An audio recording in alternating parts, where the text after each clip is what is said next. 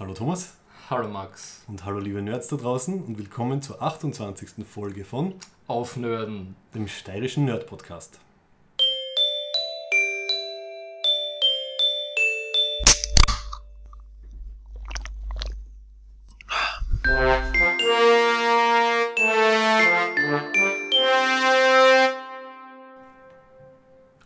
So, so passiert die Magie bei uns. Ne? Wahnsinn. Du, Das ist irre. Das ist irre. Ich habe jetzt gerade überlegt, das erste Mal habe ich das beim Baumschneiden gehört. Okay, wie ihr hört, wir haben einen Gast. Achso, das rennt schon. Okay, ja. Genau. Ähm, Schön. also, äh, wir haben den äh, Wolfgang Radl bei uns, Hallo. der äh, bei den Tuesday Microgrooves äh, dabei ist. Die Band, die ihr vielleicht gehört habt, wenn ihr auf Radio Helsinki am 28. Juni eingeschaltet habt und die Spezialfolge Toningenieursforum plus Aufnörden plus Tuesday Microgrooves gehört habt. Und wir machen jetzt unsere erweiternde Zusatzaufnahme und dafür sind wir sehr dankbar, dass der, dass der Wolfgang bei uns ist. Gerne. Ähm, worum wird es gehen, Thomas? um Soundtracks und Science Fiction. Genau, ich würde sogar sagen, Fantasy oder im- im- Soundtracks allgemein. Ich würde sogar sagen, Soundtracks äh, äh, allgemein, also Filme, äh, Fernsehserien, vielleicht sogar ein bisschen Computerspiele, also ich habe zumindest zwei, ein, zwei Punkte. Ähm, ja, und das ist unser zweites großes Sommerspecial nach der Schwarzenegger-Mission. Also die, die Aufnahme Ah, ja. im, beim, im Toningenieursforum war unsere zweite große Außenmission und jetzt haben wir schon fast traditionell für den Juli eine große, ein großes Sommerspecial. Das ist ein Sommerblockbuster. Genau. Ja. Ganz kurz vielleicht noch die, das übliche Intro, falls jemand zum ersten Mal zuhört. Thomas, sag uns. Thomas Menzelberger. und Max Werschitz sind unsere vollständigen Namen. Falls ihr das zum ersten Mal hört, man findet uns auf aufnörden.at. Oder Soundcloud, Twitter und Facebook mit Slash aufnehmen. Auf Facebook freuen wir uns immer über, über Likes und äh, Kommentare. So, und jetzt, Wolfgang, erzähl uns oder erzähl den Zuhörerinnen und Zuhörern, wieso bist Also, du da? Da muss ich mich zuerst einmal prinzipiell, um das auch abzuschließen, äh, als Fan der Sendung outen. Und habe schon über, über das ganze letzte Jahr eigentlich immer euren Podcast gehört. Und irgendwann dann einmal nach einem Auftritt beim Heimfahren habe ich eine Folge angehört und habe mir dann gedacht, das wäre eigentlich ganz nett, wenn man, wenn man mal das Thema Musik behandeln würde. So, kann man den Herren des Schreibens, sind die dafür zugänglich? Und dann habe ich mir gedacht, okay, aber wenn wir das machen, dann könnte man ja das eigentlich, die Musik nicht vom Bundle spielen, sondern eben äh, gleich live. Und da ist mir die ähm, Paralleluniversumsfolge von der Enterprise, Archer Enterprise, vierte Staffel eingefallen mit einem komplett anderen Vorspann, mit, mit doch gleich, aber ein bisschen anders. Ja, und auf das hin habe ich mal die, die Herren angefragt. Dann natürlich, wenn wir es als Band, als Just the Microgrooves, wir sind äh, eitel genug, dass wir immer eine hohe Soundqualität haben wollen, war klar, wir brauchen ein Tonstudio. Und weil das ja alles ein Herzensprojekt ist, brauchen wir jetzt auch jemanden, der äh, nerdig genug ist, dass er das durchzieht mit uns. Und das waren die Herren und Dame vom Toningenieursforum. Und so, sind, so ist das Ganze eigentlich entstanden, muss man sagen. Die Stückauswahl haben wir dann jetzt zusammengetroffen. Und äh, das Schöne daran ist, das traue ich mir vorweg sagen, ist, dass einige der Nummern äh, jetzt eigentlich in unserem normalen Programm auch drinnen sind. Und du bist da laut unserer Soundcloud-Statistik der stärkste Hörer vom Podcast. Ja, ich bin, bin der volle, ich bin, das ist zwar so ein genau metaphysischer? Nerd. Das? Achso, du hast einen Account wahrscheinlich, Ja. Okay. Ja, ich habe einen Account, die Leute Ah, wissen, wo sie her. das gläserne Netz. Ja. Ja. Ich, ich nutze das voll aus, wenn ich es habe. Mhm. Ja, das hat einfach damit zu tun, dass ich halt auch in den 90er Jahren sozialisiert worden bin mit Star Trek, was meiner Meinung nach am, am Peak waren. Und äh, wie ich zum Diskutieren, äh, wie ich das gehört habe im Radio, ich gedacht, das war genauso wie wir vor 20 Jahren immer diskutiert haben. Und ich habe das Tracked-In und das alles eigentlich gekannt, obwohl ich nur einmal dort war. Also das heißt, und dann ist nämlich so gekommen, äh, dann ist Entschuldigung, weißt du nur, wo waren wir damals? Weil das ist ja, wir haben uns ein paar äh, Minuten ja, da war es im Uhu. Im Uhu. So lange ist das Uhu. her. Ja. Okay, das muss eine Phase gewesen sein, wo ich gerade nicht in Graz Ja, war. also ich war so. einmal mit und da war es im Uhu, das weiß ich noch. Also zur Erklärung für alle, das ist das Tracktiner Graz, das findet man unter tracktiner-graz.org. Ähm, ja, und das finde ich eben besonders spannend, weil Ja. du dann auch doch irgendwie Leute kennst, zumindest ein bisschen, die wir auch kennen. So, so ist es. Und ich habe dann Und- 15 Jahre eigentlich nach Ende von, eigentlich schon nach Ende von Voyager, ähm, dann ein bisschen den den Faden dazu verloren. Habe mir zwar alles angeschaut, was, was gekommen ist, aber mein Nerdherz ist erst wieder durch Aufnörden entstanden. Oh. Da schließt sich der Kreis eigentlich. Mhm. Ja. Schon. Das muss man wirklich sagen. Ja, wir sind super dankbar. Also erstens, weil du aber generell in deinen Kommentaren, ich habe die Kommentare auf Facebook, also, also in den Nachrichten im Postfach, in unserem Mhm. offenen Postfach nochmal gut durchgeschaut. Du warst, glaube ich, einer der ersten, der sich wirklich gemeldet hat, mit halt, ma, es gefällt dir voll gut und wann gibt es Ja. die nächste Folge. Am coolsten habe ich gefunden, dass du immer wieder geschrieben hast, ah, wann kommt die nächste Folge, ich mach das und das und da brauche ich Ja, mir nicht sicher. Hören und Nicht? so. Ich, Also das hat uns beim schon aufgebaut. Arbeiten oder bei irgendwelchen Tätigkeiten, ich kann nicht die ganze Zeit nur Musik hören, weil ich mache eh genug Ja. Musik. Richtig. Und ich bin total dankbar, dass man dann wieder das Gefühl hat, man ist nicht der Einzige, den das ganze Thema interessiert. Weil bei meinen Musikern, ähm, man hat das auch gemerkt in der Vorbereitung, die Leute kennen zum Teil die, die Nummern, aber das Ganze drumherum, ähm, ich möchte es an dieser Stelle gar nicht erklären, wie lange es braucht hat, wieder den Herrschaften den Unterschied zwischen Star Trek und Star Wars zu erklären. Also Jetzt da haben wir macht den es nicht viel perfekten, Sinn. Jetzt Ja. jetzt haben wir den perfekten Moment verpasst, um das Ja. Bier aufzumachen, wo wir uns Ah, ja. gegenseitig so lieb haben. Na, Ah, genau, danke äh, Wolfgang, dass du auch Bier für uns mitgebracht Ja, das ist vom, von der Brauerei Forstner aus äh, Karlsdorf. Und der will leider nicht gesponsert werden, aber ich werde ihn noch Nein, mitschreiben. da gibt es verschiedenste Sorten. Und wir- ich trinke jetzt ein Dry Stout Spezialbier. Der Thomas. Der Thomas erstickt gerade an seinem. Ausfahrenden.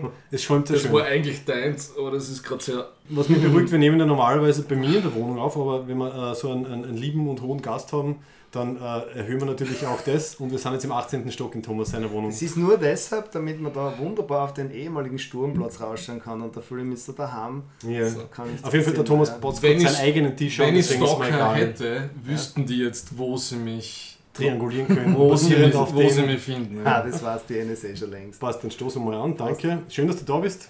Danke, für die Einladung. alles. Hm. Ich muss mir jetzt von die, Ja. die Luftblasen holen. Ja, ich, ich denke, das war mal äh, eine nette Einleitung. Lass mal die Radio Helsinki Toningenieursforum Crossover Sendung jetzt einmal laufen. Genau. Und äh, wir steigen dann nachher wieder ein und reden drüber und erweitern das Ganze. Viel Spaß!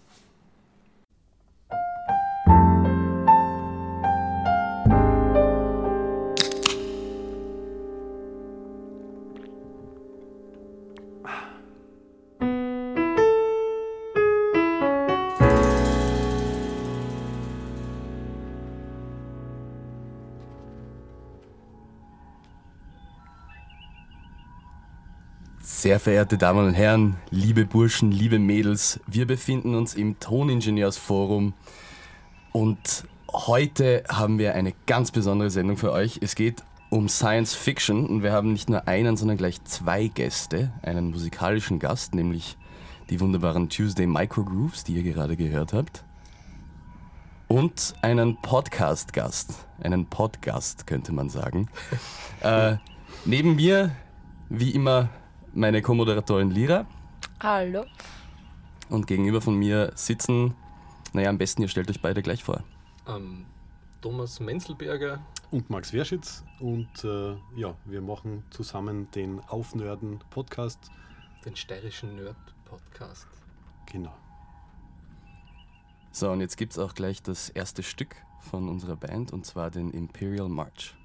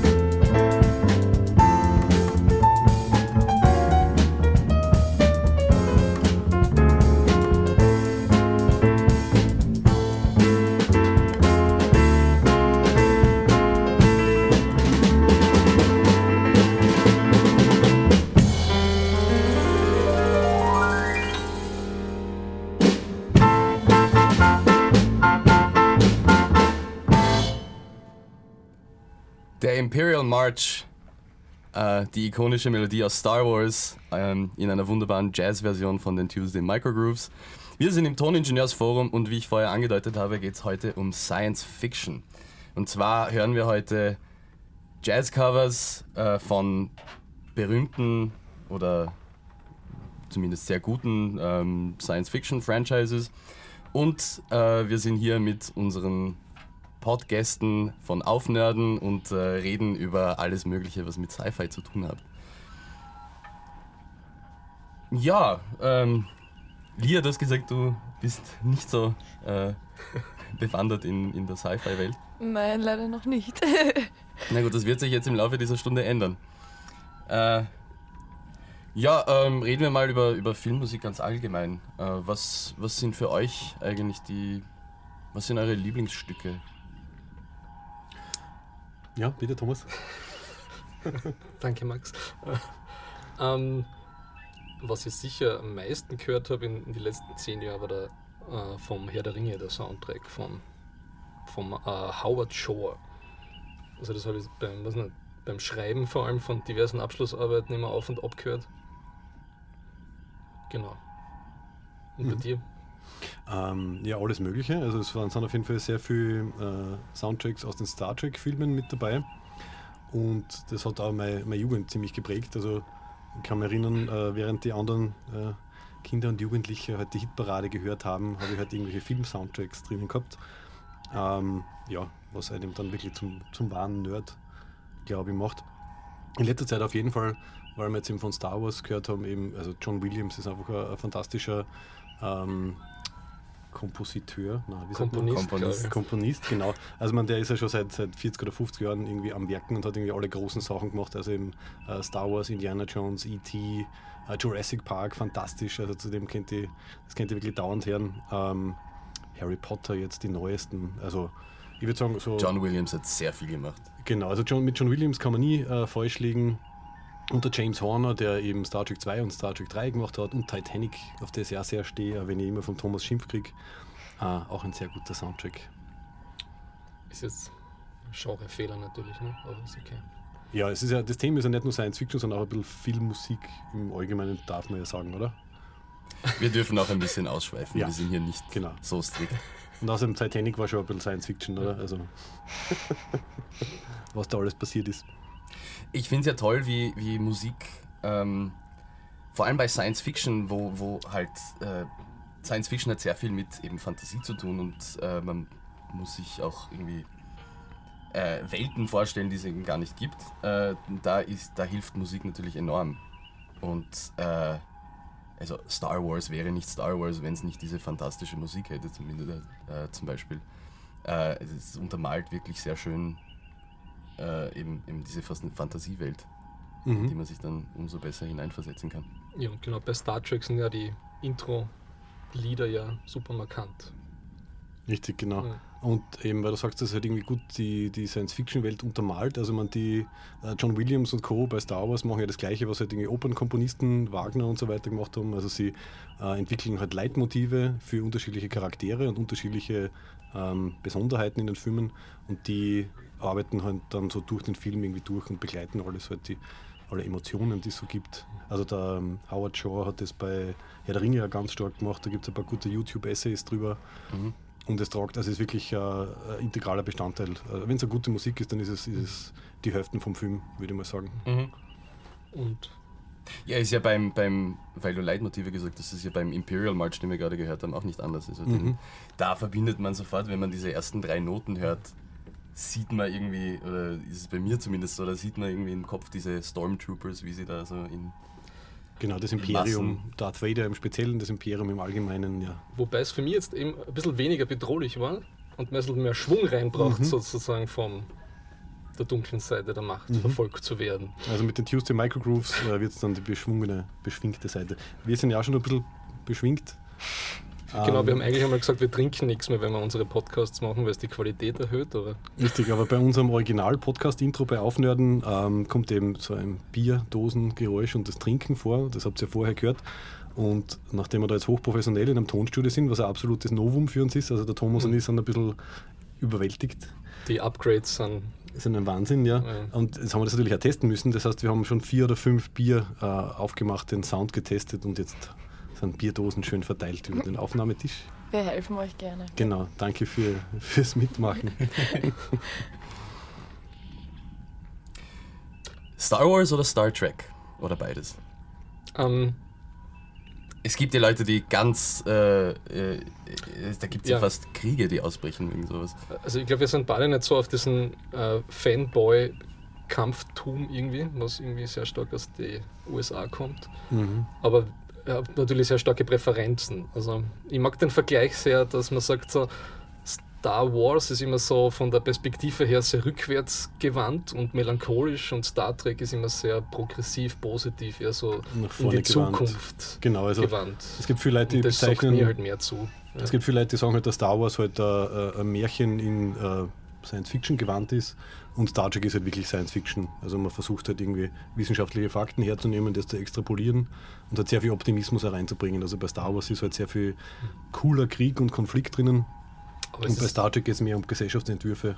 Zumindest bei der alten Serie und bei den Mhm. alten Filmen, bei den neuen, der J.J. Abrams hat äh, Star Trek ein bisschen die Star Wars ähm, Die neuen sind eher Actionfilme. Ja, genau. ja. Also würde jetzt nicht mehr so ganz dazu zählen. aber es ist dann deswegen eine massentaugliche, weil es halt eine sehr klare Yin-Yang, Schwarz-Weiß-Geschichte ist. Mhm. Ja, das kann man schön durchanalysieren. Die neuen drei Star Trek-Filme, es geht immer darum, krantige weiße Männer üben Rache.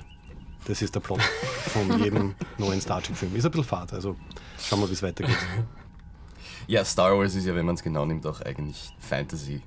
Ja, Da haben, wir Fantasy sehr im genau, die, da haben wir ein halbes Jahr gestritten. Wir sind ja kommen ja vom Grazer Science Fiction Stammtisch, vom Track-Dinner Graz. Und da haben wir die Definition Space Opera Fantasy mit Sci-Fi-Elements. Das ist Star Wars. Ne? Das haben wir sehr lang diskutiert. Genau, das ist jetzt offiziell. Irgendwer hat uns offiziell, genau, wir kennen den größten Star Wars-Fan, der in Österreich lebt, der Amerikaner, Ja. und der hat uns das äh, so definiert und das glauben wir ihm jetzt. Ich habe ja mal wo gelesen, dass, äh, dass der Plot von Star Wars eigentlich, ähm, also dass der George Lucas das von irgendeiner Mhm. nordischen, von irgendeinem nordischen Mythos, glaube ich, abgewandelt hat. Und das, also, es gibt den Plot von Star Wars genauso, Mhm. nur halt ohne Weltraum, ähm, in, in einer relativ wenig abgeänderten Form in irgendeiner nordischen Mythologie. Das kann auch sein, er hat aber sicher von Akira Kurosawa, glaube ich, bei ein paar Filmen abgekupfert von den Story Arcs und er hat ganz viel so aus Zweite Weltkriegs Kampfpilot-Geschichten hat er auch total viel rausgenommen, also auch von der Bildsprache her. Ja. Und das ist die, die klassische Heldengeschichte einfach, also das Ja. gibt es millionenfach. Also junger Bursche oder junges Mädchen ähm, macht sich auf eine Reise, entdeckt sich selbst und kehrt dann als, als Held oder Heldin wieder zurück. Also das ist einfach ein, so ein Thema, das in der Menschheit, in der Geschichte einfach immer wieder vorkommt. Mhm. Irgendwann dazwischen wird der Vater getötet. Das ist auch meistens, ich meine, man denkt man an Disney-Filme, gibt es Disney-Filme, wo der Hauptcharakter oder die Hauptcharakterin Ja, sicher. Die Eltern der- noch hat, der- oder- beim König der Löwen, Genau. der Mufasa stirbt. Ja, ja, nein, sag ich, es sind immer, die Eltern sterben entweder sie sind schon weg, ähm, Mhm. damit es irgendwie dann eine Dramatik irgendwie rein, reinbringt. Mhm. Gut, ich würde vorschlagen, wir schauen gleich zum nächsten Lied. Ähm, wieder aus dem Star Wars-Universum. Und zwar hören wir jetzt ähm, Cantina Band.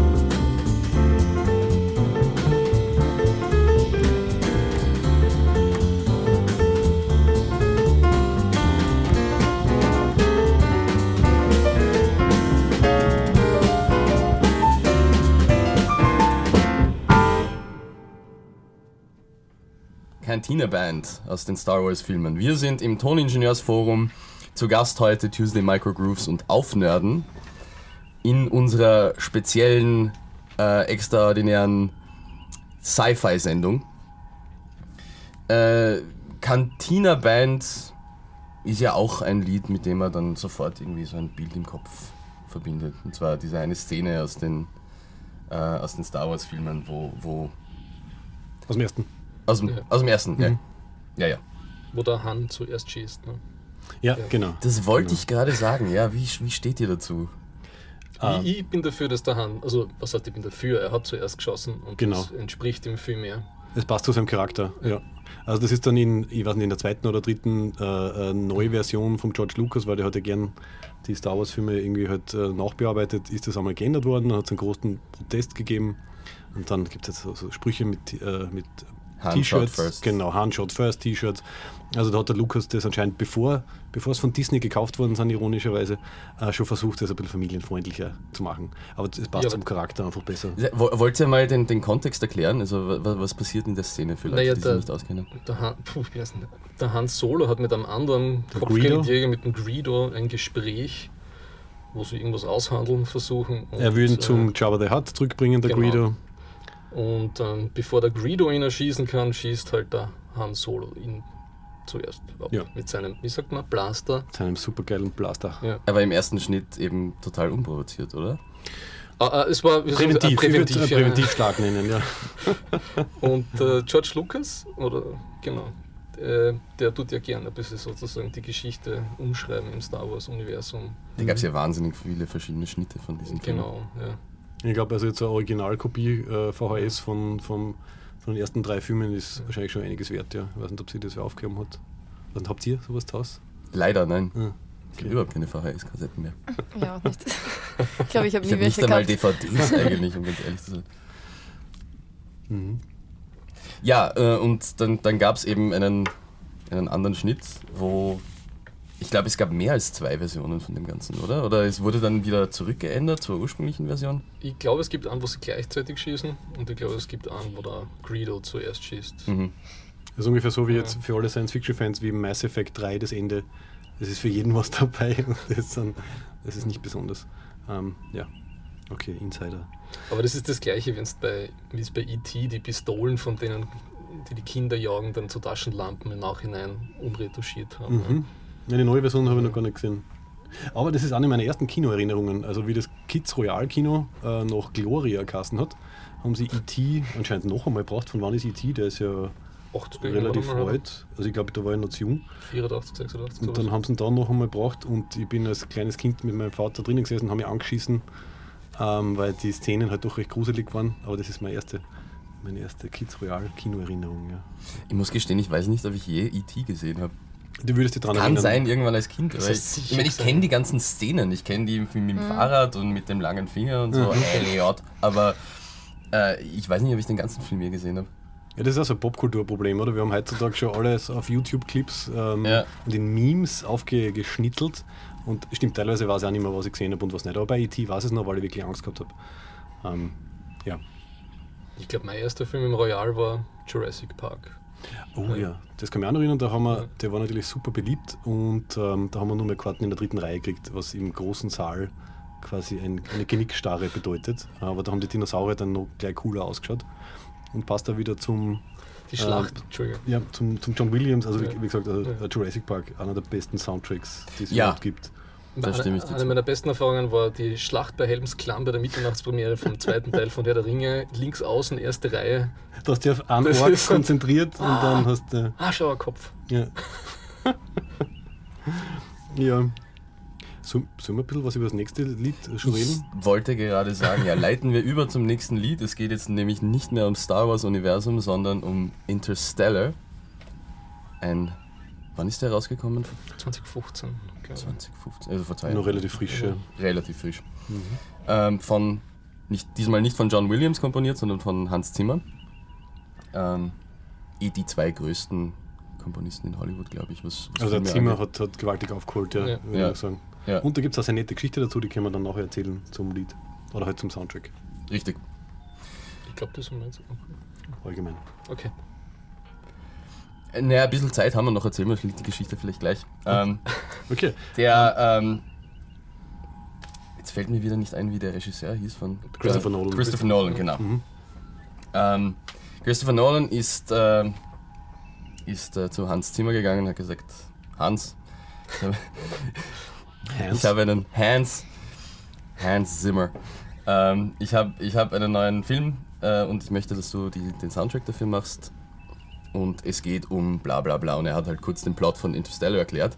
Nur hat er dabei ausgelassen, dass es um einen Science-Fiction-Film geht mit äh, also Weltraum und allem drum und dran, sondern er hat eben nur die Geschichte erzählt von der Perspektive eines ähm, eines Vaters, der weggeht, weil er seine Tochter beschützen möchte. Und auf der Basis von dem hat Hans Zimmer dann die Musik komponiert oder zumindest den ersten Entwurf komponiert und herausgefunden hat er erst später, dass es sich in Wirklichkeit um einen Science-Fiction-Film dreht. Mhm. Finde ich eine witzige Geschichte. Genau, und angeblich hat er halt nur einen Tag Zeit gehabt. Also der Nolan hat mit dem, mit dem Zimmer halt den Termin ausgemacht, hat gesagt, also am Vormittag komme ich zu dir, gib dir das auf einem Zettel Papier und du hast den Tag Zeit. Und das, was am Ende rauskommt, das wird dann die, hoffentlich der Kern, der Emotionale und das Widerspiegeln. Und der Nolan hat dann auch gesagt, dass er das auch wirklich ähm, während dem Drehbuchschreiben, also das Drehbuch war damals noch nicht, äh, noch nicht einmal angefangen, glaube ich, hat während dem Drehbuchschreiben dann immer dieses Stückel gehört, das ist eben das Day One. Äh, Und also hat quasi die Musik, also einerseits hat die Idee die Musik inspiriert und die Musik hat dann wieder den, den Film quasi inspiriert. Was ja, Ach so, die Musik war also schon teilweise fertig, als der Film. also dieses, Naja, dieses eine Thema Stück zumindest. Ja. Okay. Also der Christopher Nolan ist eben einer von denen, die, den, die, die Musik halt als, als so integralen ähm, Teil sehen, ähm, dass er halt das teilweise schon, schon vorher vorhanden ist oder zumindest gleichzeitig in den Prozess äh, mit reinfließt. Ja, und das Vater-Sohn oder beziehungsweise Vater-Tochter-Thema war für ihn halt so entscheidend. Genau, also mehr als das Ja. Ganze drumherum. Also das große sch- schwarze Loch war weniger wichtig äh, Ja. und das ganze Science-Fiction-Gedöse als halt der, der ja, eben, es Kern. dreht sich ja eigentlich um Vater und Tochter. Und Genau. Ja. Deswegen wird es am Ende auch ein bisschen kitschig. Also, ja, ist dann Geschmackssache. Ich finde es Äh, schön, dass die Liebe. Das sagst die, ausgerechnet du. Ich finde es schön, dass die Liebe, die alles Okay. Durchdringende macht, Kraft im Universum ist. Ich finde das sehr Warum lustig. soll das nicht Das sein? ist jetzt 180 Grad von dem, Nein. was wir normalerweise in unseren Podcasts haben, Nein. wo ich immer der, der mein Lieb-Typ bin und der Thomas immer so voll umgekrantelt. Aber Nein. anscheinend, Bist du eher der Zyniker, Thomas? Bissi. naja, na, aber es passt schon, du besserst die. Das finde ich sehr gut. Ja. Und was, Na gut, äh, nein, bitte, du hast noch einen Gedanken. na, und was ich bei dem Soundtrack auch cool gefunden habe, was ich nicht gewusst habe, erst beim Recherchieren dann herausgefunden habe, ist, dass, dass er das ähm, der Hans Zimmer am Schluss dann, also je mehr so äh, Spacewalk-Szenen sind, hat er das immer so im Sinne von Ein- und Ausatmen komponiert. Also er hat den Chor auch laut ein- und ausatmen lassen. Mhm. Das ist mir dann erst aufgefallen, wie ich mir den jetzt nochmal durchgehört habe, den Soundtrack. Im Sinne von, ich, bin ein, ich habe einen Helm auf und atme im All und bin alleine. Also kleine Anekdote noch. Mhm. Gut, das werden wir jetzt gleich hören. Und zwar hören wir ähm, das Hauptthema von Interstellar.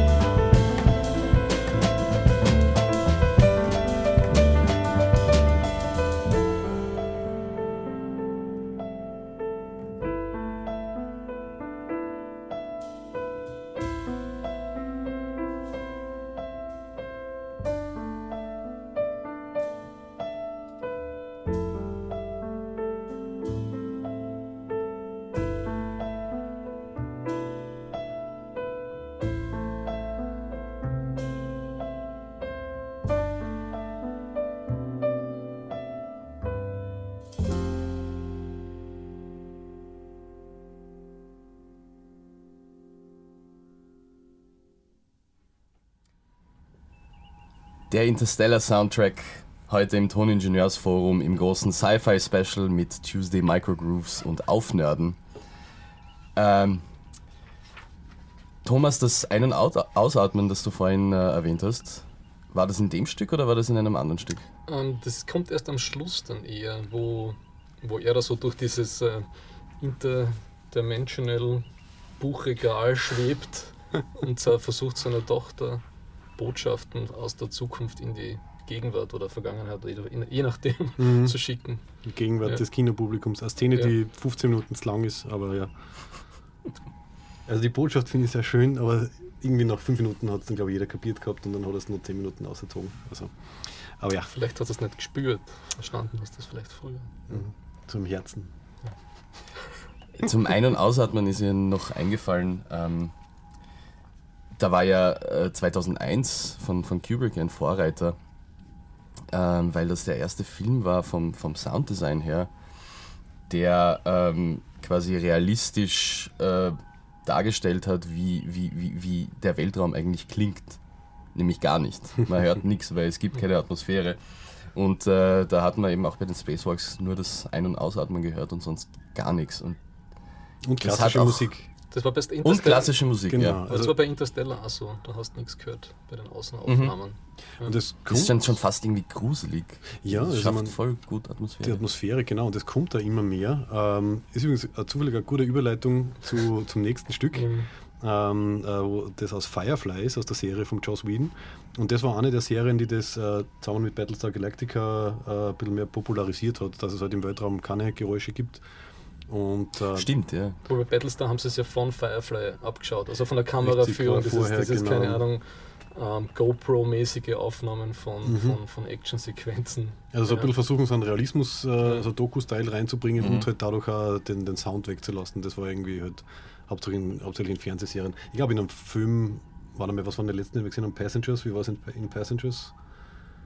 Mhm. Da war es halbwegs realistisch, glaube ich. Oder? Das Raumschiff hat so Geräusche gemacht, wie es vorbeigeflogen ist. Ja, aber Passengers ist schon ein schlechtes Beispiel. Nein, jetzt für die Akustik im Weltraum. Ist ja wurscht, Hauptsache Science Die Fiction. Nicht-Akustik. Ähm, ja, Ich glaube, also es, geht- geht langsam in die Richtung. Also wir sind alle irgendwie mit Star Wars äh, und Star Trek groß geworden. Da hat es natürlich ordentlich Pew Pew und so weiter gemacht.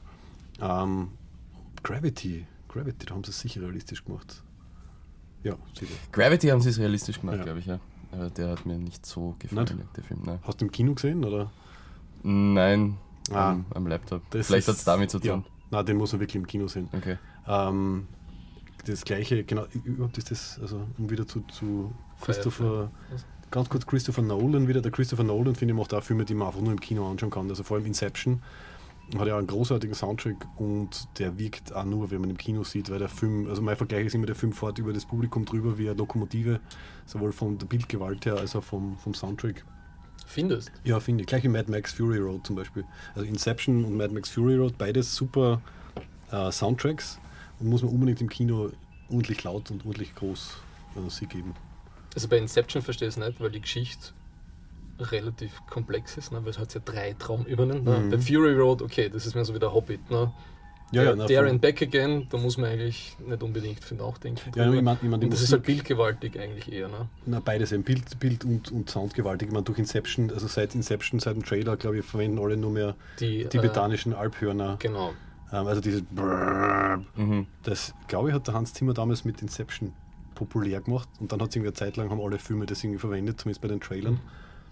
Ähm, und das Also war ich fühle mich nicht überfahren, wenn ich so Ich habe mich, ich hab mich positiv überfahren. Also wenn ich von einem Zug Positiv. überfahren werden will, dann, dann einer, wo der Hans Zimmer am Steuer sitzt.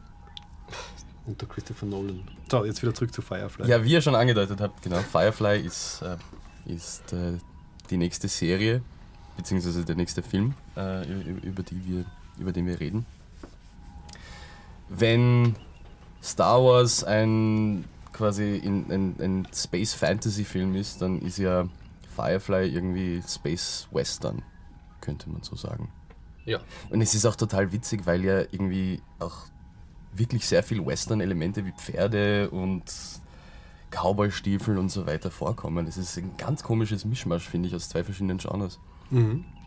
ja es ist, hat sich orientiert halt so am amerikanischen Bürgerkrieg von, von der Optik her, also mit diesen Braun, Brown Coats, also diesen Grau- oder Blaujacken da. Also aus dem Civil War. Und ähm, hat halt so ganz stark dieses, dieses Freiheits- und Selbstbestimmungsthema drinnen, die halt in allen klassischen Western drinnen sind und dieses Lone Renegade-Feeling. Das So, gibt es ja auch ja. eigentlich ganz stark bei Science Fiction auch. Ja. Weil es ja auch eine ähnliche, Ja. ähm, genauso wie der Wilde Westen früher irgendwie die, ähm, Die letzte Grenze. die letzte Grenze, genau, ähm, wo, wo, wo die Leute sich eben ausleben konnten und wo sie ohne Regeln leben konnten, ist das ja bei Science Fiction oder bei manchen Science Fiction Sachen auch genauso. das haben also- zum Beispiel bei, bei Star Wars in die ersten Originalteile sehr stark gemacht und dann eben bei diesen furchtbaren Prequels haben sie das eigentlich vergessen, dass das eigentlich eine so eine Art einsame Samurai in den Outbacks ist und das haben sie dann erst jetzt bei der, bei der Neuauflage bei Episode 7 wieder reinbracht. Ne? Mhm. Und bei, Wobei das ist ja auch deswegen so, weil in, in den ursprünglichen Filmen die Jedi halt weg sind und da ist halt die Gegebenheiten anders. Ja, aber wenn ich das jetzt richtig in Erinnerung habe, hat sich der Abrams ja sehr stark davon beeinflussen lassen, von, von so Fanmeinungen, dass halt Star Wars sehr stark äh, die Geschichten immer dort spielen, wo halt sonst nicht viel ist. Ja. Mhm. Und nicht auf den Hauptplaneten mit, wo, wo es nicht das Ur, den, Auf die- Coruscant- genau, die urbane ja. Vielfalt irgendwie ist. Ja. Und bei, bei Star Trek war es ja äh, ganz stark, also im, der Vorspann von Star Trek äh, fängt ja an mit Space, The Final Frontier. Ähm, und äh, Gene Roddenberry, der Erfinder von Star Trek, hat ja den Studio-Bossen damals äh, Star Trek versucht zu verkaufen wie ein Wagon Train to the Stars, also wie Ja. eine Western-Serie, ähm, halt nur im Weltraum. Und ich glaube, da hast recht, also es hat, glaube ich, sehr viel Science Fiction, hat so diesen, diesen Western-Frontier-Charakter halt einfach innen drinnen irgendwie implizit mit. Mhm. Gut, äh, hören wir uns gleich das Stück an, würde ich sagen. Ähm, jetzt kommt Serenity aus Firefly.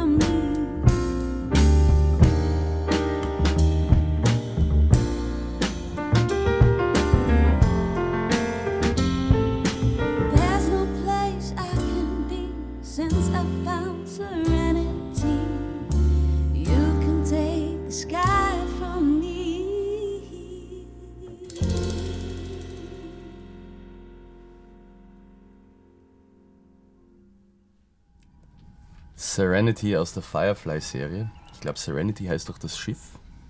Und der Film, der nach der Serie Und der. Film, der nach der Serie gekommen ist, ja. Richtig. Für unser nächstes Stück wenden wir uns an Wolfgang von den Tuesday Microgrooves.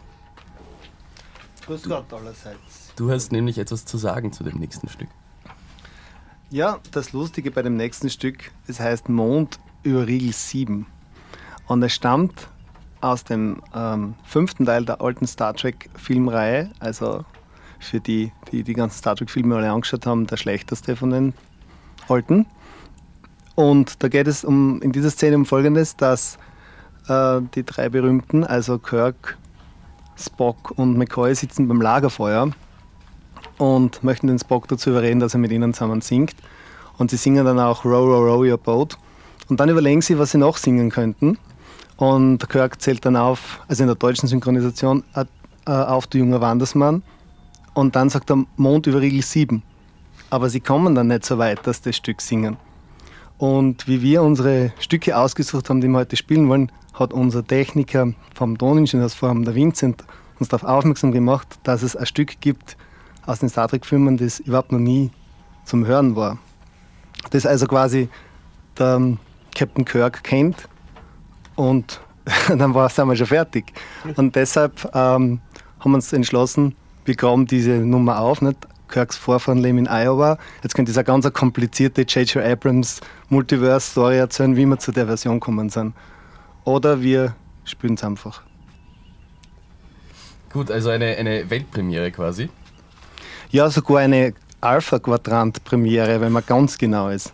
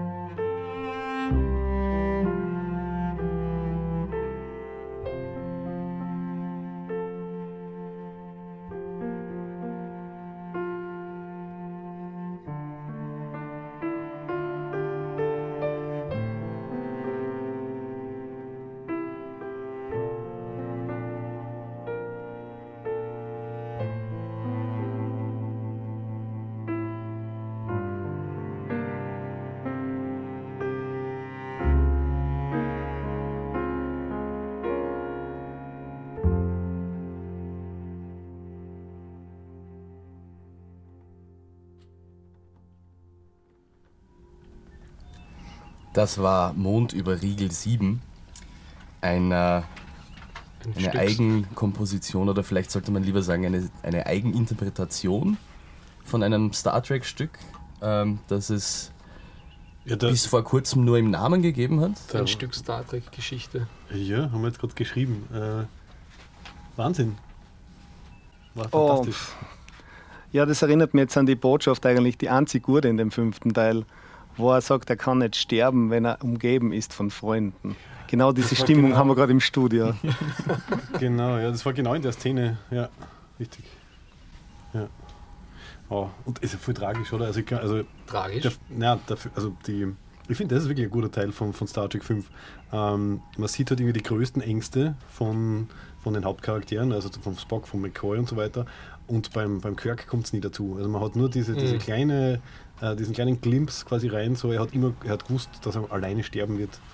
Aber Und- man sieht dann, man sieht dann nichts Spezielles. Ja. Und vor Klingonen weint man nicht. Ne? Und das sowieso, ja. Ja. Wieso hat er gewusst, dass er alleine sterben wird? Ist nicht, ist nicht aufgeklärt worden. Das ist einfach so aus dem, aus dem Nichts in der Szene quasi kommen.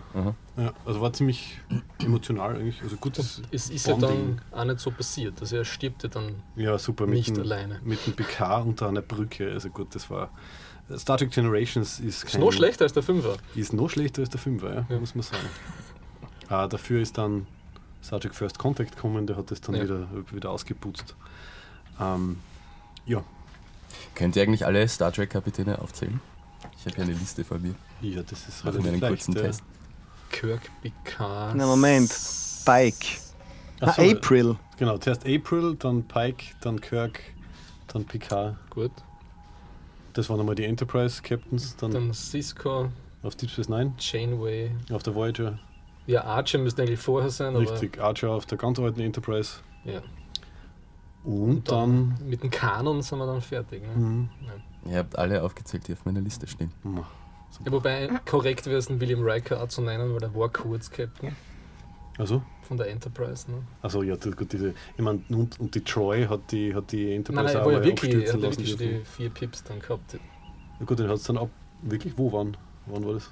Die, wo die Borgs die Erde angreifen. Ja. Ach so, wo der PK selber dann im Borg geworden ist, okay. Ja, also insofern. Wir haben jetzt noch ein, ein, ein witziges Segment für euch. Übrigens für alle, die gerade zugeschaltet haben. Äh, wir sind im Toningenieursforum in unserem Sci-Fi Special mit Tuesday Microgrooves und Aufnörden.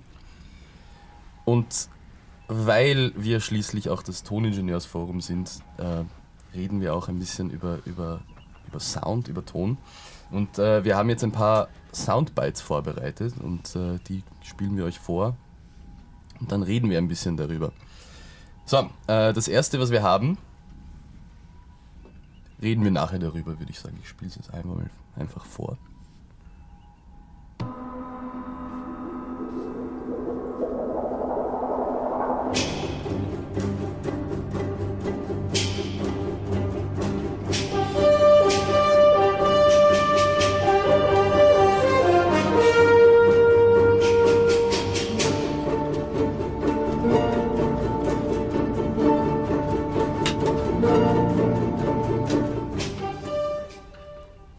Könnt ihr mir sagen, was das ist?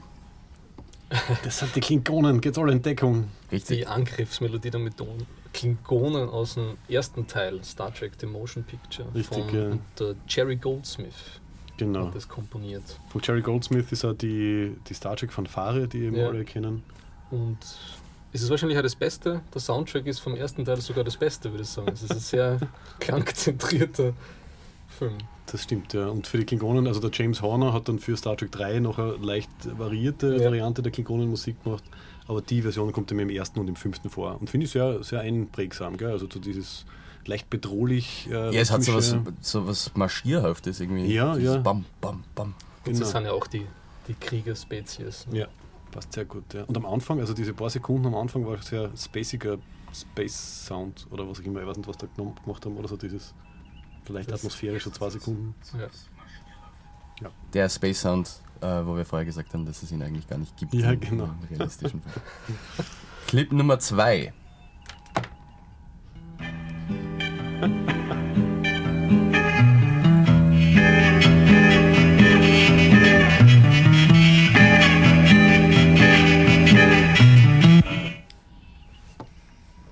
Könnt ihr mir sagen, was der Kontext von dem Clip ist? Ja, der Champ, der Spock gerade mit den Hippies, die die Enterprise äh, kapern werden in dieser Episode. Mhm, das heißt The Way to Eden. Genau. Und dass der, dass der Spock als äh, braver Vulkanier natürlich die vulkanische Lyra sehr gut spielen kann, wissen wir eh, aber dass er so funky wird, Ja. war dann doch überraschend. Und sogar ohne Drogeneinfluss, oder? Das hat er einfach so gemacht. Ihm reicht seine Selbstbewusstsein und Ja.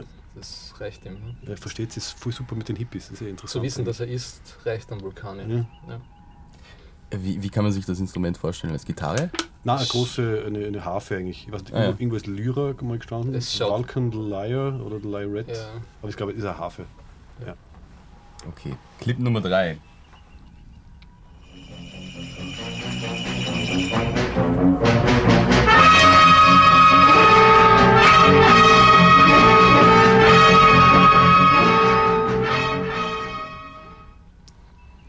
Genau, das geht dann noch weiter.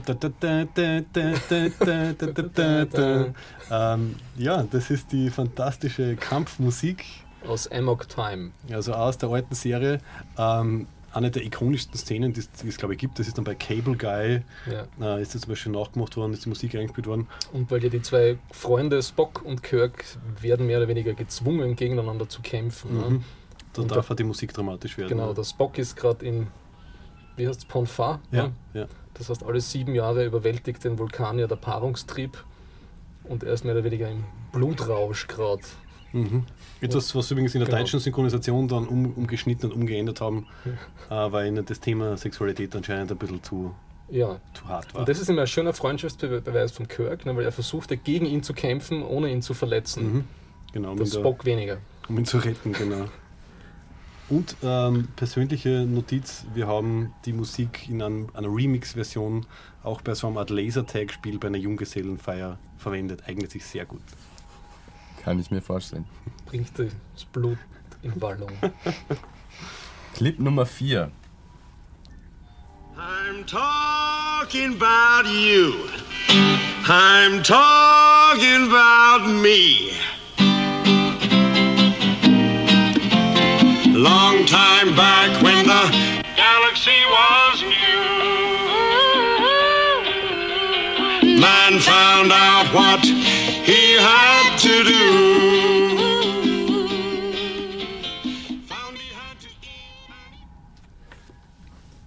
Ja, das ist aus der gleichen Folge wie davor und das ist, glaube ich, im Recreational Deck von der Enterprise aus TOS, also von der Originalserie, spielen die Hippies, die nach, zum Planeten Eden fliegen wollen, für die Crew.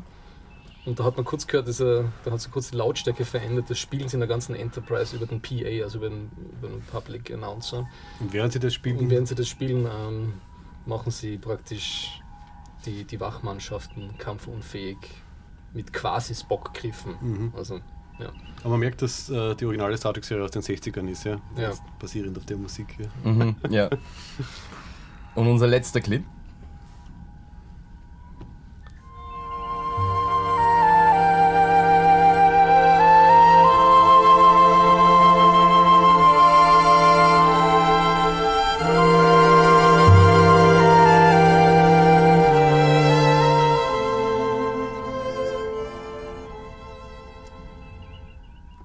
Ähm, der Soundbite war ein bisschen eine Notlösung, weil ich habe versucht, die, es gibt angeblich den Soundbite, der sozusagen, wenn der Captain Kirk wieder versucht, seinen amorösen Bodycount zu erhöhen, ne, gibt es angeblich in der Originalserie immer so eine Melodie, so eine Aufriesmelodie.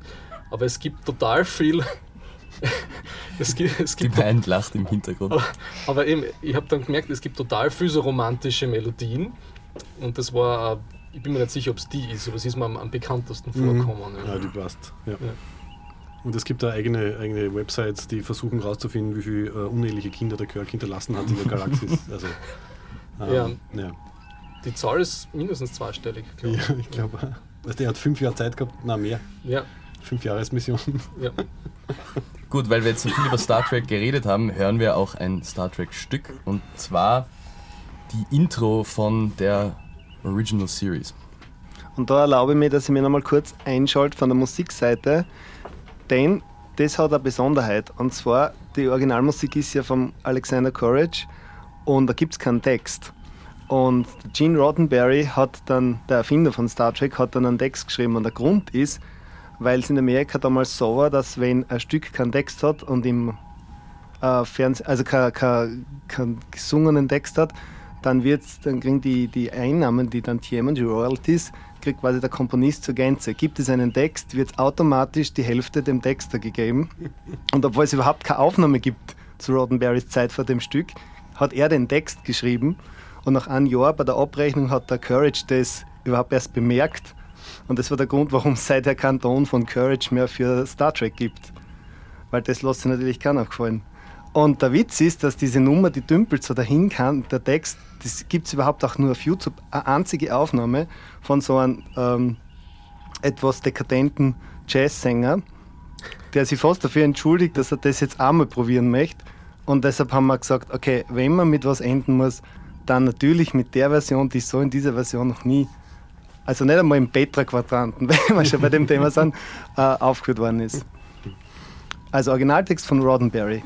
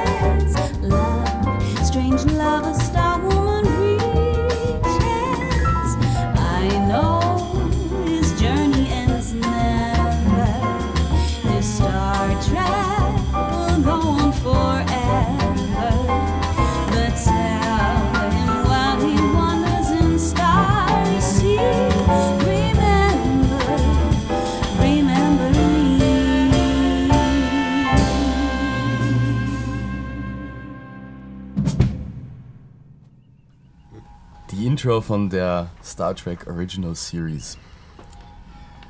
Man sagt, man muss aufhören, wenn es am schönsten ist und äh, für uns gilt das auch. Unsere Sendung neigt sich dem Ende zu.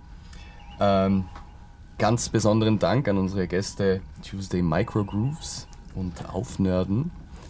Äh, wo findet man euch Aufnörden? Ähm, also wir haben eine Website äh, auf aufnörden.at. Auf Facebook, Soundcloud, Twitter, immer mit Slash aufnörden. Genau. Und ja, ungefähr einmal im Monat gibt es uns. Und wir möchten uns äh, bedanken. Also unglaublich, wir sind, also wir haben in einer Woche haben beide ungefähr Geburtstag, eineinhalb Wochen. Ich sehe es jetzt als riesengroßes Geburtstagsgeschenk, also mit, mit so großartigen äh, Musikern da sein zu dürfen, wirklich, es ist, es ist ein Wahnsinn. Also wir sind überwältigt. Ähm, normalerweise sitzen wir bei mir in der Wohnung an einem kleinen Tisch mit einem kleinen Mikro und das ist einfach, ja, danke. Und danke an alle, also Toningenieursforum ähm, für die, die, die großartige Aufbereitung und an unsere Moderatoren. Ja, wir sind noch ein bisschen, ein bisschen fertig. Und danke an unsere Zuhörer, dass ihr eingeschaltet habt. Ganz kurz noch Tuesday Microgrooves, wo findet man euch? tuesdaymicrogrooves.com, Facebook, Twitter, Soundcloud und für die Puristen MySpace. Herzlichen Dank, ihr wart im Toningenieursforum. Wir sehen uns wieder nächste Woche.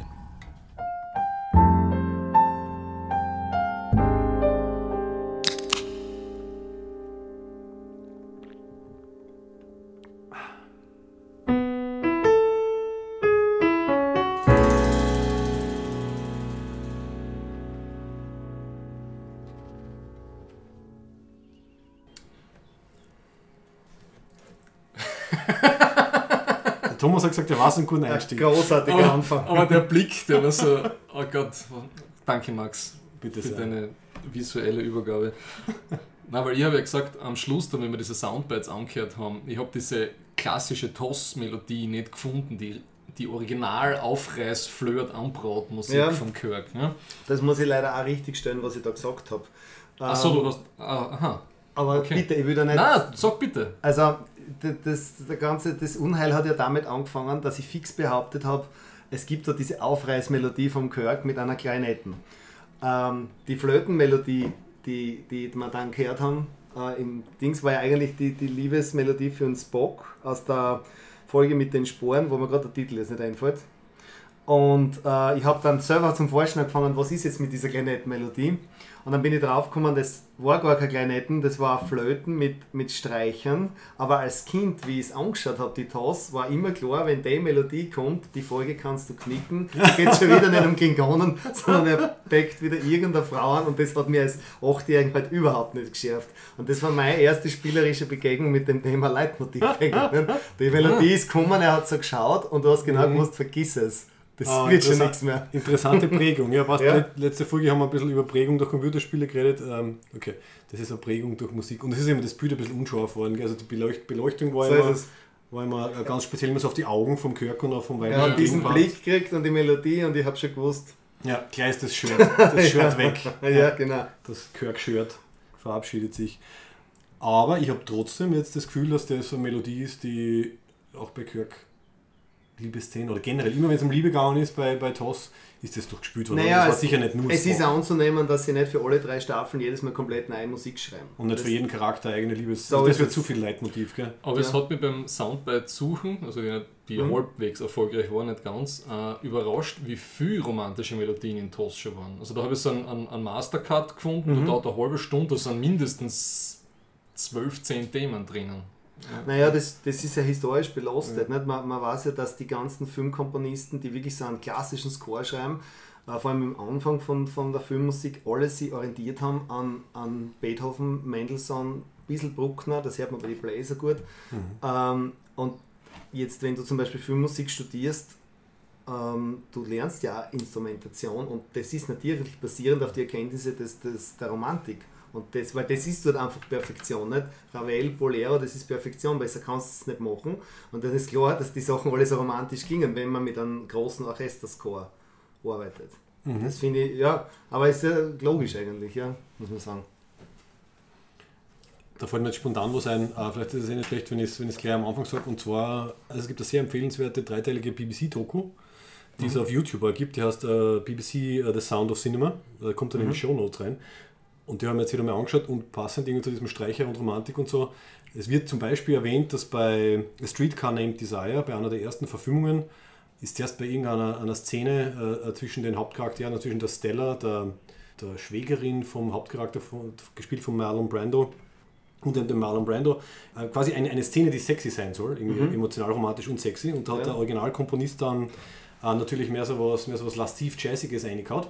Und dann hat ihm das Studio das wieder, die Szene haben sie ihm wieder zurückgegeben und gesagt, na, das ist ihnen zu anrüchig. Und dann hat er die, was auch immer das für Instrumente waren, äh, durch äh, Streicherbrave ersetzen müssen, Okay. damit es eben danach klingt, dass es quasi eine romantische, äh, eher so keusche, ein Verlangen ist und nicht das, uh, ich hätte jetzt gern. Die Also, Geschichte. also mit, bin, Jetzt fällt es mir gerade ein, wegen Ja. Star Trek und klassischer Musik, was du gerade gesagt hast, das haben, wir im, das haben wir gar nicht besprochen, in der, was wir gerade gehört haben. ja. Das ist ja das Anfang vom Originalthema von TOS. Ne? Dieses Ja. Dass das ja anscheinend eine Maler-Anspielung ist ne? auf die erste Symphonie, habe ich einmal gehört. Ja. Ja, ich meine, allein von der Instrumentierung ist, ist komplett spätromantischer Maler. Aber jetzt ist mir eingefallen, eben, weil du das genannt hast, mit die Musik ändert sich. Äh, also man, man, man hat die Musik ändern müssen, damit die, die Emotion nicht so stark. Da habe ich eine ganz arge Geschichte, hat mir einer erzählt, der in, ein Komponist ist für eine, eine deutsche Daily Soap. Der muss im, im Tag drei, vier Minuten fix fertig Musik schreiben. Also schreiben im Sinne von, der hat seine Sound Library, spielt es ein, bounce es aus und fertig. Und er hat mir erzählt, mit, das Problem ist ja, du hast ja einen Regisseur, der selber kein Musiker ist. Jetzt wenn der sagt, ich hätte gerne traurige Musik, versteht der vielleicht ganz was anderes drunter wie du. Da kommst du mit Moll und fertig nicht aus. So, jetzt haben sie ein Vokabular entwickelt, das hat ja ein paar Wochen Arbeit gekostet, sodass einer sagt, da hätte ich gern Trauer, da hätte ich gern das, weiß er genau, was er formulieren soll. Und jetzt kommt es nämlich, und die Serie ist geplant für eher die älteren Hausfrauen. Und wenn jetzt eine Szene sehr dramatisch ist und die Musik, die er macht, auch noch sehr dramatisch ist, dann schneiden sie nachher Landschaftsaufnahmen ein, damit quasi die Frauen, die sich das anschauen, nicht einen Herzinfarkt kriegen, sondern sich durch die Landschaftsaufnahmen wieder beruhigen, damit die Serie dann weitergehen kann.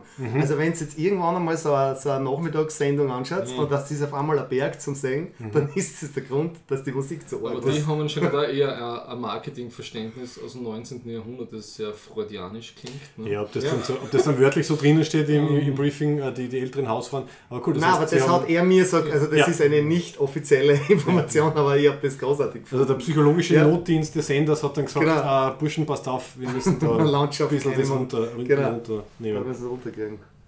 Lustig. Naja. Mhm. Ja, äh, ansonsten, wie würdet ihr vorgehen? Sollen wir, habt ihr Sachen zu ergänzen zu, zu Dingen, die wir gesagt haben in der Sendung? Oder starten wir gleich irgendwas ganz Frisches rein? Ich habe hab beim Durchhören nur gemerkt, dass ich total viele Sachen vergessen habe Ja. zum Song. Die ich sogar am Zettel stehen gehabt habe. Schau, jetzt weißt du endlich, wie es mir immer geht. Naja, wir haben ja das Limit gehabt von genau einer Stunde und haben genau 59 Minuten 58, glaube ich, verbraucht. Das war schon großartig. Ja, Wobei, einmal habe ich es ja nicht gefunden, ungefähr in der Mitte der, der Sendung, weil es war ja wirklich alles genau durchgeplant, hat uns der, war das der Vincent oder Mhm. Ja. einer von den Toningenieuren wirklich sehr demonstrativ von außerhalb des Aufnahmebereiches den Monitor zu uns gedreht, weil Ah. die Zeit läuft und wir waren sieben Minuten drüber oder so. ja das war bei, ähm, bei Firefly. War Ja. das? Weil da hat schon, hat schon mein Pianist mich angeschaut, äh, was ist denn da jetzt? Nicht? Und Also- da wollte ich eben noch viel weiter reden, weil Okay. bei Firefly haben wir halt geredet über die Fan-Soundtracks. Und da haben wir ja sozusagen in unserer Vergangenheit den Bernd Felsberger, den Trekdiener Graz Gründer, der hat ja total viel gemacht in diesem ganzen äh, ne, Fatcon-Bereich. Da hat er auch, glaube ich, mit Genau, er war, er war, er war auf allen Fatcons unterwegs, er hat glaube ich mit jedem mit Star Trek Star, gespielt, hat er, oder? ja, Ja. Hat, er, hat er entweder ein Foto mit ihnen, Ja. ähm, hat mit ihnen musiziert, geredet oder sonst irgendwas. Also er hat Ja. wirklich seit eben Mitte der 90er damals Mhm. äh, da ordentlich ja, Unser YouTube-Kanal Okay. Felsberg36 ist immer noch online. Mhm. Er hat also irgendwie ganz so düstere kardassianische Musik gemacht und so. Mhm. Genau, also immer noch, da müssen wir leider dazu sagen, also er ist 2009 verstorben. Der, der Gene Rodden, Roddenberry wird immer so als Great Bird of the Galaxy bezeichnet und der, der, der Bernd Felsberger war halt quasi der äh, Big Bird of the äh, Track Dinner sozusagen. Mhm, der war okay. ja nicht nur Science-Fiction-Nerd, sondern äh, Sozialpädagoge und Musiker und ich glaube, das Musiker-Ding war ihm halt das emotional Wichtigste. Der hat da ganz viel Firefly-Sachen gemacht. Hat viel Ja, er, hat, er hat mir Firefly gebracht, ich kann mich Ja. erinnern. Er hat wochenlang auf Firefly geschimpft, weil irgendwer vom Track Dinner ihm das erzählt hat. Äh, Und er hat gesagt, nein, das brauche ich nicht, was, Science Fiction mit Western, das interessiert mich Mhm. nicht. Dann hat er es geschaut, so wie Ja. wir alle, glaube ich, innerhalb von zwei Tagen. Mhm. Und dann hat er mich so lange genervt, bis, bis ich es anschaue. Und er hat recht gehabt. Ja. Ich habe es noch immer nicht gesehen. Was? Ja, es gibt was- muss jetzt gehen? Nein, es gibt, nein. es gibt Du musst dann nachher da bleiben und dann alle anschauen auf einmal nicht, ja. Man lernt nie aus. Aber mir gefällt die, die Musik jetzt mittlerweile sehr gut. Also muss ich es mal anschauen. Und ist ein schönes Beispiel, wo halt Leute ein bisschen so multitalentös sind, weil der Joss Whedon, der Firefly hat erfunden und geschrieben hat, der hat auch die Melodie eben geschrieben, haben wir das damals in der Aufnahme gesagt. Also die, sowohl Text als auch Melodie sind von Joss Whedon. hat nicht Und die Melodie sein Bruder geschrieben? es war vielleicht eine Kooperation, aber ich Okay. würde sagen hauptsächlich Joss Whedon. Und es gibt äh, natürlich auch eine Aufnahme, wo er das singt. Angeblich. Okay, ich habe es noch nicht gehört, aber es gibt irgendeine eine, eine Vorab-Geschichte. Der Witz ist, dass Weil das Lied schon fertig total war. komplex ist. Entschuldigung, wenn Ja. ich jetzt noch bin, ja, weil ich habe es ja aufgeschrieben für unsere Aufnahme und da ist mir dann bewusst worden, dass da pro Strophe mindestens vier Taktwechsel drin sind. Das ist ganz arg eigentlich. Erst wenn du das aufschreibst, merkst du das, wie, wie, wie äh, komplex die Sachen sind. Folgt das dann in der Tradition von so, so, so, so Western-Folk-Geschichten aus dem Nein, also eigentlich, ähm, also gerade bei Western habe ich das Gefühl, das geht eigentlich fast immer auf vier Viertel dahin, aber da haben wir dauernd einen Dreier drinnen, einen Zweier drinnen, einen Vierer wieder. Und ich weiß, wie wir es durchgespielt haben und, und mein Schlagzeuger gesagt hat, du kannst über den, Taktwechsel eigentlich keinen geraden, geraden Beat spielen, der jetzt nicht hängen wird. Aber gut, er hat sich äh, zusammengerissen. Ich bin echt zufrieden, wie er das gemacht hat. ja. Vielleicht war es ja dann der, der asiatische Einfluss, weil beim Firefly geht es ja darum, dass man halt irgendwie quasi angloamerikanische mit asiatischer Kultur vermischt. Es gibt ja eine Passage mit diesem. Genau, ja. Das ist ein bisschen, ja, weil es ein bisschen äh, pentatonisch ist, hat man das Gefühl. Aber Hm. äh, ich glaube eher, das ist plus pentatonisch. Da gehen es mehr auf, auf Western als, auf, Mhm. äh, als asiatisch. Ja. Und hast du eigentlich ähm, äh, die, die Much Ado About Nothing Shakespeare-Verfilmung von Joss Whedon gesehen? Na, Weil da hat er nämlich auch sie musikalisch betätigt und zwar hat er da dieses ähm, Say No More, also ein Lied, das im Stück vorkommt, hat er auch selber vertont und eine sehr nette, nette Version. ich finde das interessant, oder? Dass es Leute gibt, die, die auf so einem hohen Niveau verschiedene Sachen einfach Ja. Ja, machen. nicht? er hat ja bei Buffy hat er schon Musical-Episoden gemacht und er hatte dann äh, ein ganzes Musical selber auch Aber, noch. aber bei Buffy, das ist jetzt eine gute, insofern eine gute Überleitung auf ein- jemanden, den ich gerne erwähnen äh, würde, und das ist der Thomas Wanker, äh, ein Grazer, 73er Baujahr. Der ist Anfang der 90er Jahre ausgewandert nach LA, hat dort dann beim unter anderem Goldsmith äh, gelernt, also Jerry Goldsmith muss ich eh nicht viel Ja. dazu sagen. Und der hat dann wirklich zwei komplette Staffeln Buffy vertont. Hat, und jetzt, und das ist eigentlich ja der Wahnsinn, da siehst äh, wie, wie klar die Welt dann doch wieder ist, der Roland Emmerich, der macht ja sehr viel zusammen mit dem Harald Kloser, das ist auch, ähm, ich glaube, es ist ein Tiroler, der auch ausgewandert ist, und der wiederum macht sehr viel zusammen mit Thomas Wanker. Der Thomas hat sich dann aufgrund seines Familiennamens, der im Englischen nicht vorteilhaft ist, auf Thomas Wander umbenannt. Aber der, der Witz ist, ähm, was mich so beeindruckt bei den, also wie gesagt, wenn du jetzt her, hergeht und sagst, die ganzen letzten Emmerich-Filme, da hat überall Kloser und äh, Wander in dem Fall äh, die Musik dafür gemacht und was ich so beeindruckend finde am, am Thomas Wander, den ich, mit dem ich nur einmal persönlich zu tun gehabt habe, war erstens einmal, seine Homepage ist komplett Understatement, weil mit den Credits, was er hat, müsste eigentlich, ja, aber die Homepage, jetzt habe ich es mir gestern einmal angeschaut, jetzt ist es ja layoutmäßig ein bisschen schöner, vorher war es echt nur ein ganz einfaches CMS, aber du brauchst ja nur durchlesen und kennst die aus. Das ist das eine, finde ich, was äh, spannend ist. Und das zweite ist, er hat vor elf Jahren für eine CD-Produktion von mir, obwohl wir uns gar nicht persönlich gekannt haben, haben wir gesagt, wir brauchen ein Fender Rhodes Piano Solo und ich habe zwar ein Fender Rhodes aus den 70er Jahren bei mir im Keller. Und dann ist der Thomas, Warte mal, Hat- du, du hast zwei Pianos bei dir im Keller. Warte mal, zwei, ja, habe ich momentan. Pianos sind die, Nein. die länglichen, also, Also die Flügel habe sind ich die hab einen Flügel, Pianos der, ist, der steht im ersten Stock und ich habe äh, ein Master Keyboard fürs, für, halt für das Computer einspielen und dann habe ich noch so ein Fender Rhodes ersteigert vor zehn Mhm, Jahren. klar. Hast und- du das Haus um einen Flügel den Ja, das ist, das ein, das ist ein problematisches Thema. ähm, weil, ja, weil der Punkt ist, ich weiß gar nicht, ob, man- ob ich mich da jetzt outen darf, aber de- zu meinem ersten Flügel bin ich so gekommen, dass in einem Gymnasium, wo ja Musikunterricht, der Flügel ausgesondert worden ist und ich mich angeboten habe, ich führen zum Sturzplatz und haben dann aber zuerst zu mir noch vier Jahre geführt und dann jetzt zum Sturzplatz. Okay. Und, der, und das ähm, Klavier steht jetzt, jetzt habe ich aber auch ein neues und das steht jetzt, ja, man kann schon sagen, das Haus wurde nicht herumgebaut, aber es hat schon gewisse Einschränkungen für die Familie, gibt es schon natürlich das. Instrument. Also nicht nur akustische, sondern auch spaziale. So ist es. Ja, und eben, und dieser besagte Wanker, also Wanda, ist dann gekommen mit, mit unserem Aufnahmeleiter, hat sich dann eingesetzt in Köln und ich denke mir, eine Legende sitzt in meinem Keller. Zwei Takes fertig, danke, Bier trunken, wiederschauen. Also Mhm. total nett und entspannt. Und sein Vater, der lang äh, bei der, in der Musikpädagogik Abteilungsleiter war, hat immer die Geschichte erzählt, Ob sie stimmt, weiß ich nicht, aber ich finde sie nett genug, dass der, der er gesagt hat zu seinem Buben, nein, er, er soll das nicht mit der Filmmusik, weiß er nicht. Und der Thomas hat dann heimlich einen Wettbewerb in Italien gewonnen, mit glaube ich 16 oder 17, ist dann oben gefahren, ohne dass der Vater das wusste, hat den Preis geholt und es wieder auf und hat ihm hingestellt. Ab dem genial. Zeitpunkt war, Okay. war klar, was Sache ist. Nicht? Da ist er quasi sehr nah an Schwarzenegger, Ja. passend zum ersten Sommer, Ich habe drei, die Geschichte, muss ich vom sagen, Bundesheer heimlich äh, oder halb heimlich abbauscht ist, damit er beim, bei dem einen Wettbewerb Ich meine, ich muss sagen, ich habe die Geschichte dreimal gehört, dreimal von seinem Vater und dreimal ein bisschen anders. Mhm. Aber der Sukus wird schon passen. Nicht? So generiert sich der Mythos. Ne? Ja, es ist Wenn wahrscheinlich, ein bisschen ja. anders und Es muss, so. es muss so sein. Nicht? kann. Solche Sachen kehren auf jeden Fall auf Websites gleich vorne drauf, ja. Ja. wenn man dann eine schöne neue Website hat. Ja. Aber großartig, muss Mhm. ich sagen. Und schön, dass das sieht man wieder, Graz ist eigentlich eher ein Wahnsinn, diese Dichte an Leuten. Richtig, ja. Gut, ich meine, die, das nächste, was ich in Graz an berühmte Musiker gekommen bin, oder halt Komponisten, war halt äh, in der Stadthalle, war, war am Ende- entweder Anfang dieses oder irgendwie Mitte letzten Jahres war ein Hans Zimmer äh, Letztes Jahr Konzert. war das. Letztes Jahr war das. Und das war schon bombastisch. Also da ist egal, in welcher Reihe du sitzt, der hat da vorne gefühlte 300 Leitern Mhm. und mit denen trat er mal ordentlich auf, spielt sehr coole Variationen, teils von seinen Ja. War er selber dort? Ja, was Ja, er was tut. er Ja. tut. Er, er tut anscheinend sehr gern Ja. und äh, hatte dann halt seine, seine Leute mit dabei. Also mir hat sie einen beeindruckt beim Zimmer. Der hat ja diese 100.000 Geräte, der kann sich alles leisten, was er braucht und hat auch wahrscheinlich schon alles. Aber wenn man sich zum Beispiel, äh, das muss man in die Shownotes tun, dieses Making of Dark Knight, wo er sagt, wie er diesen einen Cello-Ton sucht für einen Joker, um zu sagen, wie ihr der ist. Und da gibt es eben keine bedrohlichen Bläser oder was halt alle immer haben. Ja. Nicht? Können wir dann nicht über Marvel reden, sondern der hat einen Ton und da sieht man, wie er im Studio sitzt, umgeben von Equipment um ein paar Millionen, aber nur mit einem Mikrofon und den, den serbischen Cellisten den Ton ewig spielen lässt. Dass Ja. er bis er so klingt, wie er klingt. Und das ist auch, wer, wer sich den Film anschaut, die Stelle war ein verhörten Joker, das ist genial. Ja. Ah, Ton, nicht? Und drum, also, Das kommt ja immer wieder vor, das habe ich mir immer aufgeschrieben. Äh, Mhm. Ja. Ich glaube, es startet schon ganz am Anfang, also wie halt diese Heist-Scene anfängt, Mhm. irgendwie dieses be bedrohliche Summen quasi im Hintergrund, was Ja. du denkst, hoppla, was ist da jetzt? Oder merkst du, das, das macht dann voll nervös. Das, Ja. Du weißt, es passiert jetzt was.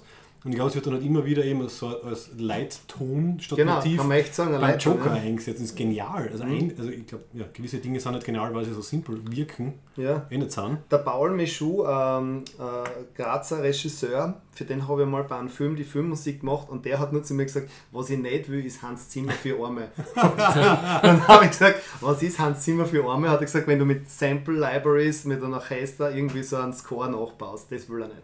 Okay. Wenn wir Aber das Budget nicht haben für Orchester, dann soll man auch keins machen. Dann soll Okay. ich nur Einzelinstrumente nehmen. Aber es machen schon viele Studios mittlerweile, heuern den Komponisten an und die machen das dann mit, mit dem Programm. Ne? Also, Naja, meistens ist es so, dass der Komponist mit den Sample Libraries schon sehr, sehr weit kommt und Ja. erst wenn der Soundtrack fertig ist, von den ganzen Schnitten her, dann wird es eingespielt. weil ich glaube zumindest eben von ne? Battlestar Galactica, Ja. der B. McCreary, also wenn es angibt von den Jüngeren, Ja, der, der mir taugt, dann ist es der.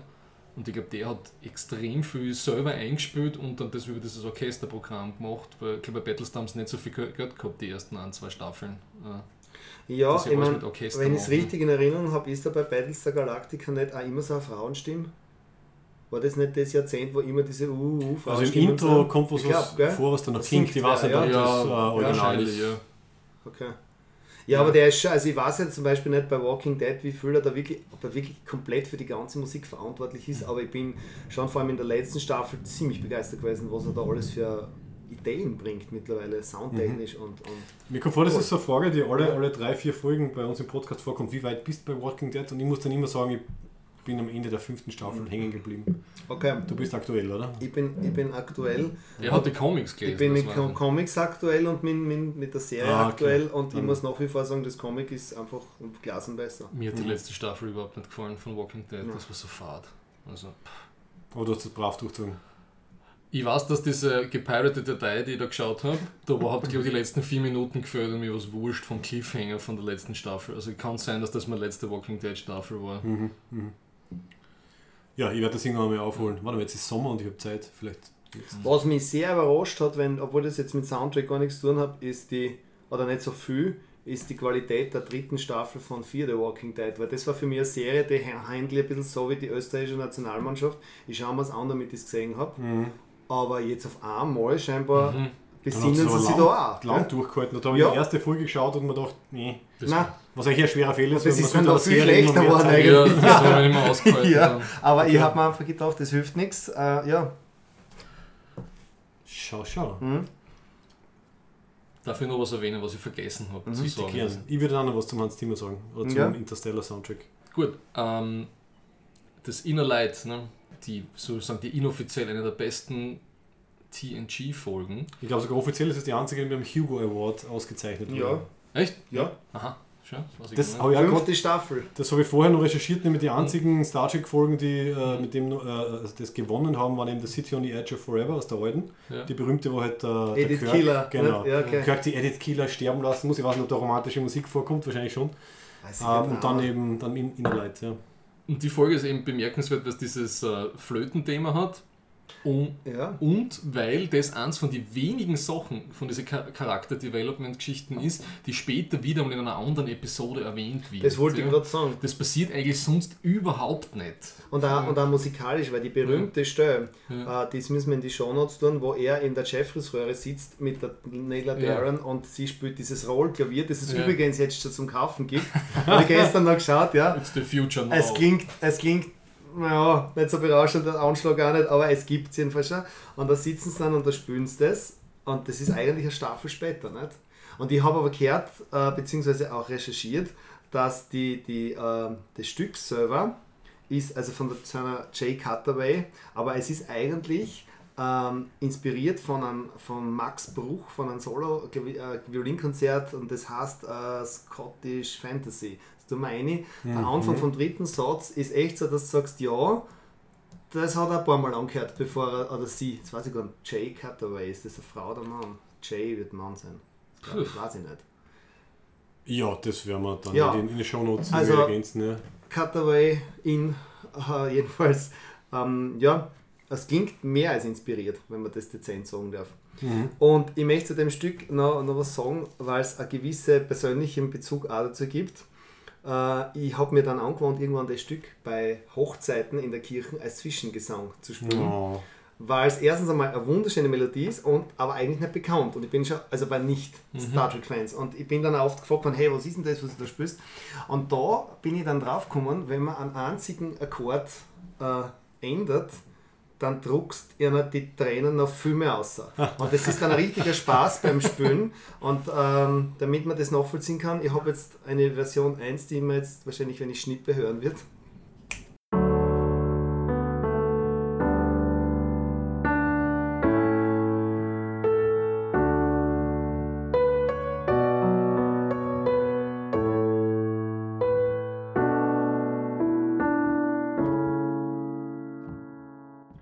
Ja, da hat man jetzt gehört, der letzte Akkord ist äh, auf der Dominante, das ist so die fünfte Stufe, die wir aus der Volksmusik haben. Der geht nicht so eine, aber wenn man zum Beispiel den letzten Akkord, ähm, das hören wir noch gleich, die Subdominante spielt, ähm, alter Schmäh aus der Popmusik und aus dem Musical, dann wird man gleich merken, wenn man nicht aus Stein ist, ja, wie einem Ah. das Herz auf einmal aufgeht. Okay.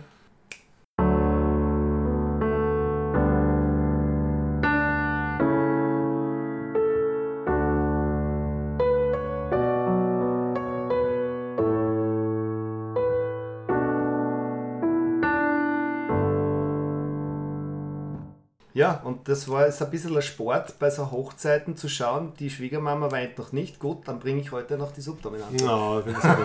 Und wann spürst du es dann? Bei der Ringeübergabe? Nein, nein, nein, da wollen es meistens. Es, eigentlich müssten wir mal ja eine Sendung darüber machen oder, oder einen Artikel darüber schreiben, wie daneben die Leute bei solchen äh, Veranstaltungen sich die Musik wünschen.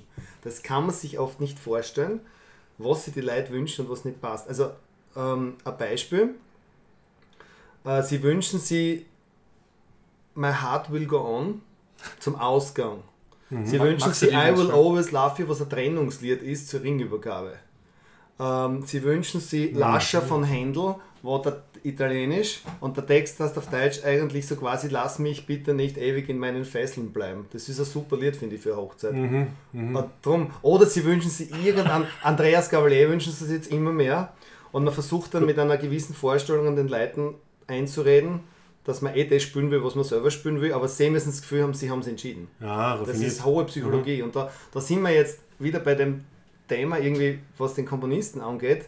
Ähm, mir hat einmal ähm, ein Filmkomponist, dessen Namen mir dann gleich einfallen wird, ähm, gesagt, ein Komponist für Filmmusik hat eigentlich vier Jobs. Der ist ein Psychologe, der ist ein Komponist, also ein Musiker auch, der ist ein Techniker, weil er halt viel mit dem Computer und, und Dings arbeiten muss.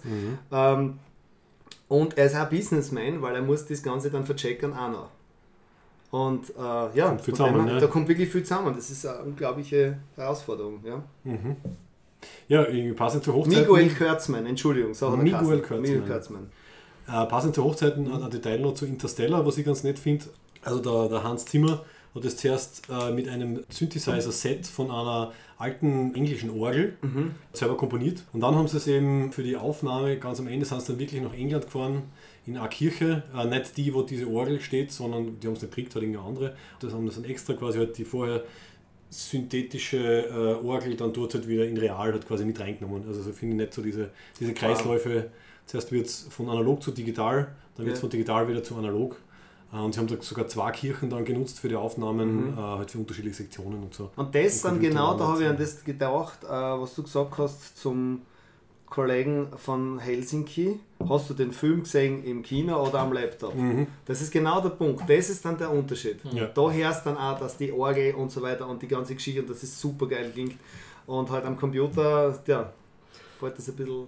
Richtig. Und du merkst das teilweise den Unterschied schon zwischen Kinos. Also Also, so gerne ich das Kids Royale habe, aber wenn du den Kids Royale zum Beispiel Pacific Rim angeschaut hast und dann im IMAX, im, im Cineplex, das, ist, Mhm. das kannst du echt nicht vergleichen. Die- das ist nicht der Subwoofer, sondern der, der Sound im IMAX ist Das- so viel besser als vom, aber da möchte, vom da, Kids möchte, Royale. da möchte ich für die Grazer Ja. was Historisches erzählen schnell. Der erste Film, den sie im Dolby Surround gespielt haben in Graz, war Mhm. der Golden Eye und der war im Real, damals Ja. auf Deutsch. Und da weiß ich noch, wie da diese Bouncer-Verfolgungsjagd ist, wo Ja. der, der James, war ich so froh, wie die Auswahl, weil da zerlegt, hast du ja. genau gemerkt, sie freuen sich so, dass sie einen Sound haben. Ja. Und das ganze Kino, ich weiß nicht, was er da eingestellt hat, aber ja, okay, ich hab's dann, es haben alle gehört. Ich glaube, ganz Graz hat an dem Abend gehört, dass der Dolby Surround Ja.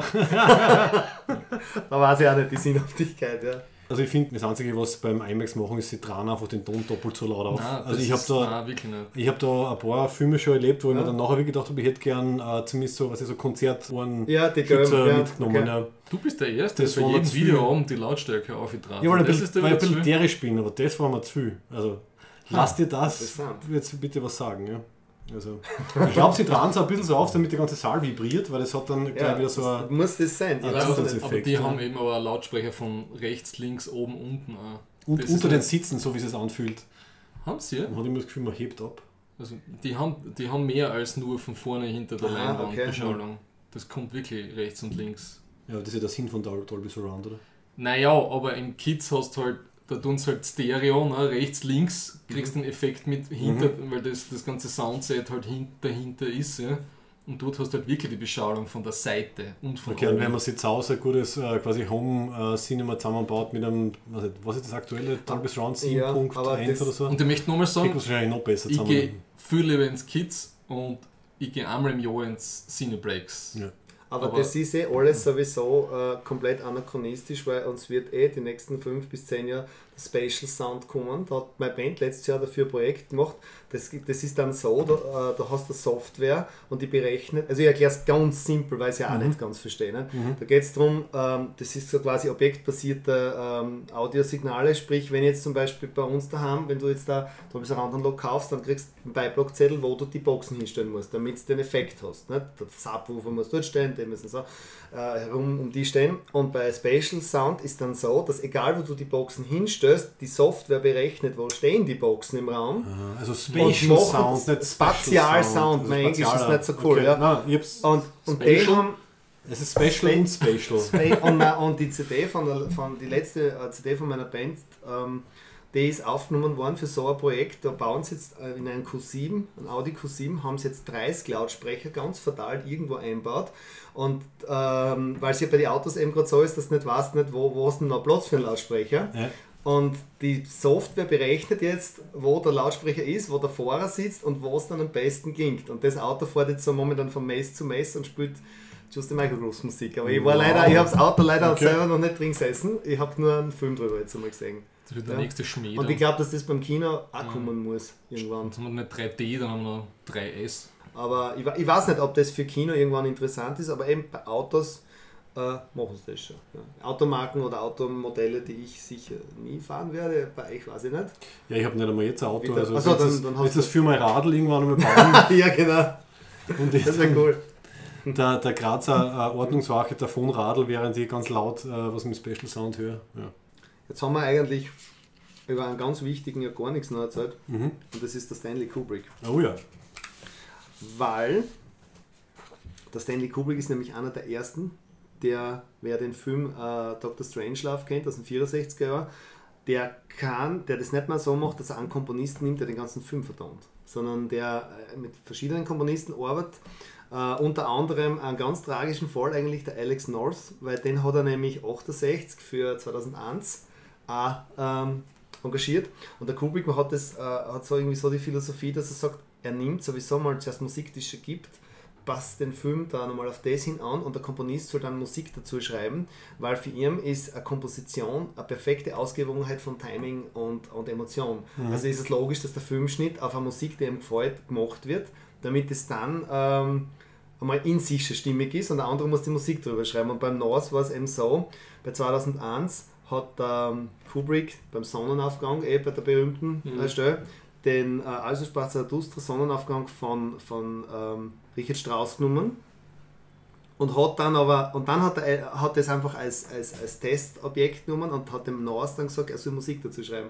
Und hat dann die Musik vom Alex North aber nicht genommen, weil Ja. ihm da, das Zarathustra besser gefallen hat. Und das Bittere dran ist, dass der North das nicht gewusst hat bis zur Premiere. Ah, Und du sitzt dann im Kino drin und es kommt der Sonnenaufgang und Mhm. du und wo denkst du, wo ist deine Musik? Nicht? Ich meine, es ist insofern auch geil, weil Mhm. äh, wenn man diesen Sonnenaufgang sich anhört, wir tun dann eh in die Shownotes ein, glaube ich. Ja, Ich finde, das ist ein wunderschöner Satz. Wir Ja. tun den Sonnenaufgang in die Shownotes. der gehört rein einfach. Ja, Sonnenaufgang. Das ist unser Geschenk Daher- an die ja, genau. für den Sommer. Da hört man so schön, der wechselt ganz stark zwischen Du und Moll die ganze Zeit. Tada, nicht? Und das, das soll für einen Strauß diesen Konflikt zwischen Natur und Mensch zeigen. Und ich finde das gerade bei 2001 eigentlich geil. Perfekt, ja. Ja, das muss man wirklich, muss man schon sagen. Ähm, und vor allem, äh, es, gibt ja noch, es gibt ja noch zwei Filme, die man unbedingt erwähnen muss, meiner Meinung nach, für Kubrick und Musik. Das ist 71 Clockwork Orange, weil da kommt nämlich der Walter Carlos bzw. Wendy Carlos ins Spiel. Genau. weil ja. die waren, ähm, also als Walter geboren, hat, der hat viel mit den alten Synthesizer, ähm, den, den ersten äh, experimentiert. Der war beim Robert Moog angestellt, nicht? da leuchten jetzt eh für jeden Elektroniker die Augen, wenn es den Namen Robert Moog oder Moog, wie man aussprechen will. Und Ja, der, Son of Moog. Die, ja, genau, fast, der Moog, das ist ein Wahnsinn einfach, die Teile noch immer. ah, wann hat es die gegeben? so 60er Jahre. Kraftwerk zum Beispiel, die berühmte nicht? Dingsband hat auch viel mit Moog gearbeitet. Und der Carlos, oder die Carlos, äh, hat er dann zum Beispiel versucht, äh, klassische Musik nachzubauen und hat dann eben mein Herz bei Clockwork Orange super die Ode an die Freude von Beethoven mit Elektronik nachgebaut und da hört man zum ersten Mal menschliche Stimmen am- mit Computersound. Hat er einen Sprachfehler, weil es das die deutschen äh, äh, harte Aussprache einfach nicht hinkriegt. Freude, Freude. Freude, Freude, schöne Götter vom Kontaktstraße Elysium. Aber ich finde es total interessant, dass, dass jemand hergeht und sagt, ähm, ich baue meinen Film so auf die Musik auf und ich will ja wirklich ähm, jemanden holen, der zum Teil, wenn man denkt, bei Shining ist der Carlos nochmal dabei gewesen, der hat, er hat sie Instrumente extra gebaut, damit man da noch, noch eine unheimlichere Musik macht. und das finde ich, find ich schon bemerkenswert. Also, Also was der Christopher Nolan dann später gemacht hat, eben, also der die Musik so integriert in den Schreibprozess schon fast rein. ja, Was ich über Clockwork Orange ja jetzt noch nachrecherchiert habe, ist, dass der, dieser Carlos hat ähm, quasi, also auf Englisch sagt man unsolicited, also quasi ohne, dass er dazu aufgefordert gewesen wäre, hat er dem Kubrick äh, seine, eben seine Aha. quasi Coverversion und seine elektronische von klassischer Musik geschickt und hat gesagt, ja, ich glaube, das wird gut irgendwie zu deinem nächsten Projekt passen oder so. Das ich nicht Kubrick- kenne, aber bitte nimm's. Ich weiß gar nicht, was der gewusst hat. Ja? Naja. Und der Kubrick hat wirklich gesagt, ja, super. Ja. ich meine, die Switched on Bach von, von Carlos, das ist einfach, das ist ein Meilenstein für die Musik. Also das Hat sie sogar man. super verkauft. Gell? Also das Ja. war ja so eine Platte, nehme ich an, damals, die ja wirklich Naja, vor allem, das Ah, war noch die Zeit, hat. wo sie nicht so blöd waren und versucht haben, mit Computer-Sounds, äh, wie soll ich sagen, akustische Instrumente nachbauen. Der Wahnsinn hat ja dann angefangen Anfang der 80er Jahre, da kann ich mich erinnern, in der Schule, äh, in der Volksschule haben wir, da haben wir schon alle Queen gehört. Und da hat dann Queen äh, das Album, Wo- Queen hat ja die ganzen 70er Jahre immer in die Platten drinstehen, No Synthesizers, da waren sie ganz stolz drauf. Bohemian Rhapsody, No Synthesizer. Und dann haben sie bei der Play the Game Platten zum ersten Mal Synthesizer gehabt und bei der Works haben sie Schlagzeug und Bass sogar, zwischendurch Radio Gaga zum Beispiel. Mit, gehabt. Okay. Und da waren wir in, quasi noch, haben in der Musikschule dann diskutiert, ob es vernünftig ist und zukunftsträchtig überhaupt noch Schlagzeug zu lernen. Okay. In ein paar Jahren wird das keiner mehr spielen. Ist das ein krisensicherer Job? Hm. Ich jetzt ja, mittlerweile.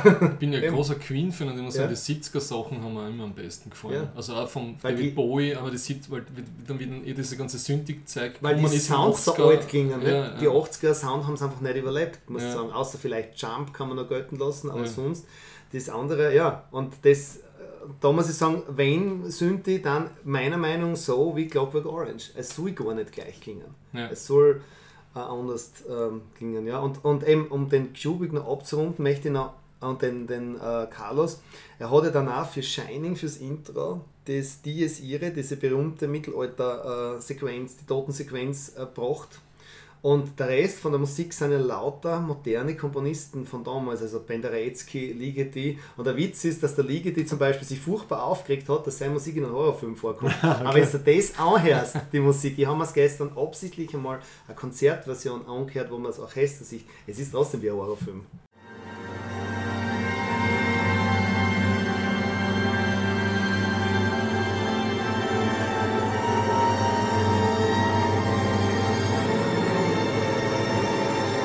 Musik ist ein Wahnsinn, das setzt dann total zu. Und, und daher finde ich spannend, dass ein Komponist sich da scheinbar nur bedingt wehren kann, wenn seine Musik verwendet wird. Ja, hätte ich mir nicht gedacht. Also was ich so Mhm. gehört habe, also die, die Dokus, die ich jetzt irgendwie so durchgeschaut habe, war eigentlich, dass es äh, halt super schwierig ist, diese, dieses Licensing einfach hinzubringen. Mhm. Äh, Vor allem Quentin Tarantino, der eigentlich nur äh, quasi schon vorhandenes Material Ja. für seine Filme verwendet, der hat da eine eigene äh, Li Licenserin, zumindest für die eine, also war in der BBC-Doku irgendwie drinnen. Und die erzählt halt so, ja, also die, was hat sie gesagt, irgendwie 80, naja, 80 Prozent der Sachen kriegt sie durch, 20 Prozent der Sachen, die halt die Regisseure gerne hätten, kriegt sie einfach nicht. Naja, aber Und du sie ja beim machen. Tarantino, äh, sagen wir Mitte 90 bis heute Mhm. und Shining ist 80er Jahre. Und ich glaube auch, dass die Komponisten, ich ich unterstelle das jetzt einmal, dass ein Großteil der Komponisten vielleicht auch damals noch nicht ganz so mit allen Wassern gewaschen sind, Mhm. was das Urheberrecht etc. angeht. Also ich merke zum Beispiel bei den, bei den Musikern, mit denen ich jetzt zu tun habe, wie das in den letzten fünf Jahren, Gott sei Dank muss ich eigentlich sagen, durch die ganze Krise, was wir halt haben, mit Einnahmen durch Musik, äh, einfach viel mehr kommt. Dass die Leute viel besser schauen, wo wird meine Musik verwendet, kriege ich da auch was dafür, warum wird die dort verwendet. Ich, ich kann es nur mutmaßen, aber eben... Nein, macht ähm, Sinn. Ne? Und vor allem, dass man halt nicht die äh, so Pauschalverträge macht und halt die, die Verwertungsrechte weggibt, sondern dass man sagt, Mhm. okay, das Auftragswerk ist jetzt einmal für diesen Zeitraum, aber die Tantiemen für wann auch immer in jeglicher Form kehren halt mir. Also ein Extrembeispiel, das ein bisschen reinpasst, ist, dass zum Beispiel jetzt gerade auf Steam, auf dieser Computerspiele-Plattform, äh, ein sehr cooles Spiel, das Alan Wake, äh, nicht mehr verkauft werden darf, weil in den Zwischensequenzen Lieder vorkommen, wo jetzt die Lizenz ausläuft. Das heißt, alles andere ist völlig legal und passt und wer das Spiel schon hat, darf es auch behalten und spielen, aber es darf nicht mehr neu verkauft werden, weil anscheinend haben die es nicht geschafft, die Lizenzen zu verlängern. Und das finde ich halt einfach nur traurig und peinlich. Aber das erinnert mich an einen anderen Punkt, ist auch, dass viel, viel Musik wiederverwertet wird, wenn es schon mal passt hat. Und das ist oft bei Trailern so. Weil ich weiß schon, wo Oh ja, hinwillst, ich, ich habe mich so geärgert über Star Trek Beyond und Beastie Boys zum Beispiel, dass Snow einmal kommt. Da hat das Gefühl, es ist der Ja. Star Trek-Universum ist wie Ö3. Es gibt ein Lied, das spielen wir jetzt bis zum Abwinken und dann kommt das nächste. Der J.J. Abrams steht auf Beastie ja. Boys. Ja, aber das du ist machst wahrscheinlich... Requiem for a ja, Dream, dieses Requiem for a Dream Ja, vom, vom her? Clint Mansell, Requiem for a Dream. ja. Äh, von Aronofsky war der Film, von oder? Darren Aronofsky war der Film aus den 90er, Ende 90er. Ja. Und das haben sie, weiß nicht, wenn man recherchiert, haben sie das glaube ich in 15 Blockbuster. Äh, In den Trailern. Meistens immer die Erstversionen, weil Ja. wahrscheinlich war das Core da noch nicht fertig von den Ja. von ersten Trailer. Genau. Aber das war so eine Standardlänge irgendwie von, weiß nicht, 2 Minuten 30. Sehr einprägsam. Ja. Also sie haben für Herr der Ringe die zwei Türme haben sie das, glaube ich, sehr prominent, haben sie eine eigene Orchesterversion dann draus gemacht. Du kennst das sicher, wenn es hörst. Ja, das ist Und dann danach ja. halt für, für jede Menge Trailer, gleich wie wir, Ja. wie wir in der Aufnahme vorher geredet haben, dass halt diese Alphörner, die gefühlten von Ja. Hans Zimmer auf einmal Ja. in neuen Trailern drinnen waren, Ja. war damals das in, in Ja, aber einer- ich Aber das spricht, einfach, finde ich, auch für den Soundtrack einfach von, von, von Inception. Ich finde, der, der war einfach wirklich gewaltig. Hat- Ja. Du hast überfahren gefühlt, ich habe mich sehr im positiven Sinn. Achso, ich habe du- mich wohl gefühlt. Hast nicht aufpasst, hör dir das nochmal an. Ich habe gesagt, wenn, wenn ich überfahren werden will, dann soll es ein Zug sein, in dem der Hans Zimmer und der Christopher Nolan sitzen. also Da habe ich nicht mehr aufgepasst, weil du gesagt hast, dass mir Okay. das Grundthema vom Film, dass du mich zynisch findest, wenn ich das war ich beleidigt. Dann. Nein, ich habe mich nur gewundert, dass das, du das so schaut, dass man das nicht gesehen hat. Man hat richtig gemerkt, da schmollt jetzt einer. Ja. Gut, Ähm, dass da Musik gespielt wurde. Also, Aber weil wir vorher gesagt haben, wegen Originalaufnahmen oder halt mit den Rechten und so, was mich total geflasht hat, ist äh, bei. So, wie heißt der Film schon mit dem, mit dem Smiley, mit dem Blutbotzen um? Ich kann es nicht sagen. Watchmen? Watchmen, Mhm. danke. Bei Watchmen, bei der Friedhofsszene, wie auf einmal die Originalversion von Ah, äh, äh, Sound Simon und Silence. Garfunkel kommt Mhm. Das ist ein Uh, Wahnsinn gewesen, ja. die Stelle. Und da habe ich gedacht, da haben sie wieder viel Geld in die Hand genommen, weil das war sicher nicht billig. Hat sie ausgezahlt. Das Ja. muss bei Guardians of the Galaxy ah, wahrscheinlich ins Geld gehen. Oder sie haben nur Oldies nehmen können, die wahrscheinlich Die schon eh abgelaufen sind. Obwohl das ist ein Marvel, die haben wahrscheinlich für nichts die Rechte. Also, Du Marvel. Ich würde Ja, eher sagen, es ist Disney. ne? Disney hat für alles die Rechte, oder? Ah, wahrscheinlich. Ich glaube, Disney hat schon alles aufgekauft, was es irgendwie dazu gibt. Was Ich muss etwas ganz, ganz Arges zu Disney sagen, was ich, was ich jetzt beobachtet habe, was mich total schockiert hat. Und zwar, ich habe jetzt einen Elternabend im Kindergarten gehabt. Ich weiß, das ist ein bisschen weit hergeholt, aber ich muss es trotzdem sagen, weil es gut. weil es ja total arg war. Ähm, meine Kinder sind jetzt fünfeinhalb und da sitzt dann dort und da musst äh, fürs nächste Jahr halt besprechen und dann musst ausfüllen. Lieblingsfilm und Lieblingsbuch halt von deinen Kindern. Nicht? Aha. ja, ja, nein, also du musst nicht, aber du musst halt die Kinder, weil es ist ein sie wir haben uns alle lieb. kriegen. Genau. Okay. Und was mich total schockiert hat, war, da waren 18 Eltern Alle haben Frozen und angegeben. alle, aber alle haben Disney. Ja. Alle haben irgendeinen Disney. Die machen wirklich nichts falsch. Frozen, Eisprinzessin, dann einer Cars, der hat gesagt, mein Gott, Gott sei Dank kommt der dritte Teil raus, weil er schaut jetzt zwei oder die ersten zwei. Nicht? Und ich sehe es auch wie meine Kinder, nicht? Also meine Kinder von auf Tinkerbell ab, auch auf Cars, also sie machen es schon gut. Ja. ja. Aber nur es ist total erschreckend, wie gleichgeschalten. Nicht? Ja. Oder die Kinderbücher, drei verschiedene Kinderbücher bei 15 Leuten. Mhm. Ich glaube, das gibt es nicht. Aber es war in den 80er nichts anderes. Wahrscheinlich also, ja nicht, gell? Dschungelbuch, weiß nicht, wie oft ich das dann auf der Ich glaube, es gibt, es gibt immer so, ja, so Trends, die halten sich ein paar Jahre lang. Uns, für uns war es damals halt völlig normal, weil wir halt in, de, in dem Alter waren. Es muss so sein. Aber gell? ja, also jetzt aktuell, also die, was ich so beobachte in meiner äh, Be- Freundschafts- und Bekanntenkreisen, ist die leider sehr klischeehaft, die Mädels stehen alle auf Frozen Ja. und die Burschen alle auf Star Wars. Das sind zwei Disney-Sachen, Ja. die einfach äh, merchandising-mäßig so äh, stark vertreten sind, du entkommst dem Und genau nicht. deshalb habe ich meinen Buben, weil es geheißen hat, jeder soll ein Teil mitnehmen im Kindergarten, was er mag, hat er gesagt, was soll ich mitnehmen, habe ich ihm einen Borgwürfel gegeben und habe gesagt, aber du musst dazu sagen, Widerstand ist zwecklos. Das hat er zwar nicht gemacht, aber er ist extrem zwischen die ganzen Tinkerbell, Sträuche und äh, Disney-Puppen extrem aufgefallen. Aber mit er seinem- mag das Super. also. super. Ja, nein, nein, klar zwinge ich ihn nicht dazu. Also. Nicht? Er, er, nein, er kriegt, also sie kriegen das schon mit einfach. Er hat zwar auch so ein kleines Jedi-Schwert von der Oma gekriegt, aber, aber ich, er sieht ja im Keller die Star, die Star Trek-Schiffe, die ich habe und, und klar, nicht? da Mhm. wirst du sozialisiert auf das. Außerdem ist das seit Generationen schon die, die Aufgabe der Omas und Opas, dass sie die dunkle Seite der Macht vertreten ja, genau, das ist und, schön die, gesagt. und die Lichtschwerter Das ist schön, das ist schön gesagt. Das dürfen sie, ja. Auf Disney haben wir jetzt nur ein Bier verdient. Ich bin das Das total- scheint schon wieder. Thomas, immer wenn du ein Nein, Bier... das ist das gleiche Geld. Aber hey, Das man, man muss ehrlicherweise sagen, die Disney-Musik bei den Filmen ist größtenteils großartig. ja. König der Löwen, Söhne, das bis Dschungelbuch will ich gar nicht erwähnen, weil Mhm. da kann man sonst keinen anderen Film mehr sagen. Weil das ist, Das war einer der Gründe, warum ich mir zum Beispiel Frozen angeschaut habe und dann sogar Ja. ein zweites Mal noch, weil ich habe einfach die Lieder wieder extrem gut und auch extrem lustig gefunden. Also sie schaffen ja diesen Spagat zwischen also einem catchy Tune für alle, dann lustige Sachen für die Kinder und auch lustige Sachen für die Erwachsenen. Also es ist ja, Ja. Ich habe mir vor kurzem König der Löwen angeschaut, was Mhm. auf Netflix gekommen ist, und Ja. ich war schockiert, was das für ein Grusel für Horrorfilm ist. eigentlich eh, auf was du auf die Kinder lässt. Ja. So schier, der Film. Wir haben lang, also wir Ja. haben lange überlegt, daheim Ja. können wir den mit den Kindern anschauen. Meine Frau hat es dann angeschaut, aber sie sagt, die kriegen, die Tragik ist für sie nicht so dramatisch wie für uns. Ja. Da stirbt er halt. Genauso bei Arlon Spot, da stirbt ja auch der Vater, da wird halt weggeschwemmt. Da wäre lange überlegt, nicht, macht das Sinn? Ja. Aber es ist scheinbar nicht so dramatisch. Das wird halt einfach akzeptiert. also mir hat nur Bambi traumatisiert. Hm.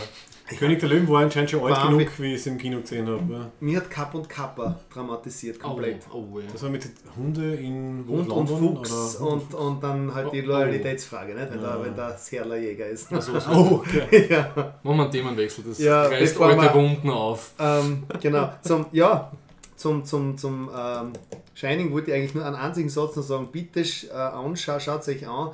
Room äh, 237 ist sogar der ganze Film auf äh, YouTube. Da geht es um fünf, so, äh, neun Theorien, was der Kubrick alles in seinem Film verpackt hat. Und ich will gar nichts spoilern, weil das ist ein Wahnsinn. Mehr sage ich nicht. Und Okay. das ist also unbedingt anschauen, das ist ein Pflichtfilm. Er hat ja die Mondlandung verfilmt. Genau. Naja, das, das kommt war- nämlich das im war sein- Shining sein vor. Meisterstück, Das ja. kommt ja vor, nicht? Total oft anzackt, äh, der, der Kleine hat diesen Apollo-Pullover und Mhm. dann haben sie zum Beispiel der Room 237, das hat mit der Nummer, aber wie gesagt, das muss man sich anschauen, unbedingt, Pflicht. okay. Ähm, ich habe noch ein paar Sachen, die ich zum ergänzen kann zu der, zu der Aufnahme. Wir haben ja quasi auf Facebook äh, eine schriftliche Vorbesprechung ein bisschen gehabt.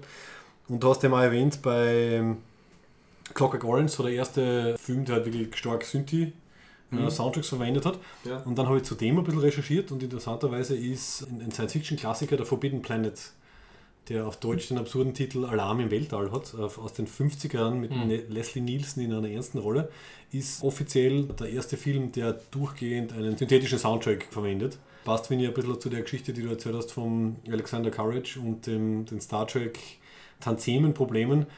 Das ist Ja. damals nicht unter der, unter der ähm, Musicians Guild in den USA gelaufen, Aha. sondern das haben sie anders gecredited, irgendwie als ähm, irgendwie Soundscape oder so. Also das ist nicht Soundtrack gestanden, dadurch haben sie mit denen kein Problem gekriegt.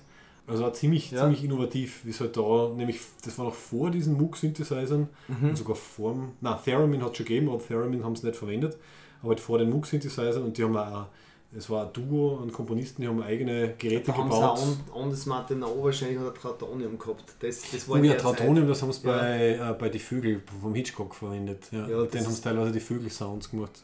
Radiohead hat mit einem und Martineau ein Live-Konzert gespielt. Das ist, da, ich meine, ich weiß nicht, ob es mit dem auf Tour war, da gibt es halt nur ein Video von einem Konzert von ihnen, aber das, ist, das macht einen ganz, einen, einen, einen, ganz einen eigenen Sound auch. Mhm. Also gerade diese alten Dinge äh, für, für alte Science-Fiction-Filme ist perfekt. Der Min sowieso ist Mhm. Wahnsinn. Sehr schwer zum Spielen. Ähm, Ja gut, weil du hast das, du hast das Vertikale und das Horizontale, Ja. das ist Pitch und äh, Lautstärke Volume und Lautstärke Volume, ja. und Ding, ja. So ist es. Und du kannst das ähm, in Klagenfurt im E-Board Museum, da stehen diese ganzen alten Teile herum, müssen wir unbedingt einen Link hin tun, da kann man da äh, das alles ausprobieren. Und, Mhm. und ich habe da Theremin-Spielen probiert, das ist wirklich, wirklich schwer. Mhm. Weil du ja überhaupt keinen keinen Bezugspunkt hast. Nichts nicht? zum Ablesen, Gar nichts, jetzt ne? bist und so. Da ja. gibt es auch wieder eine Grazerin, die Dorit Kreisler. Do, die, ich nehme an, sie heißt wahrscheinlich Doris Kreisler, aber sie heißt halt Dorit Kreisler. Mhm. Und der ist auf der ganzen Welt mit ihrem Termin unterwegs, eine Grazerin.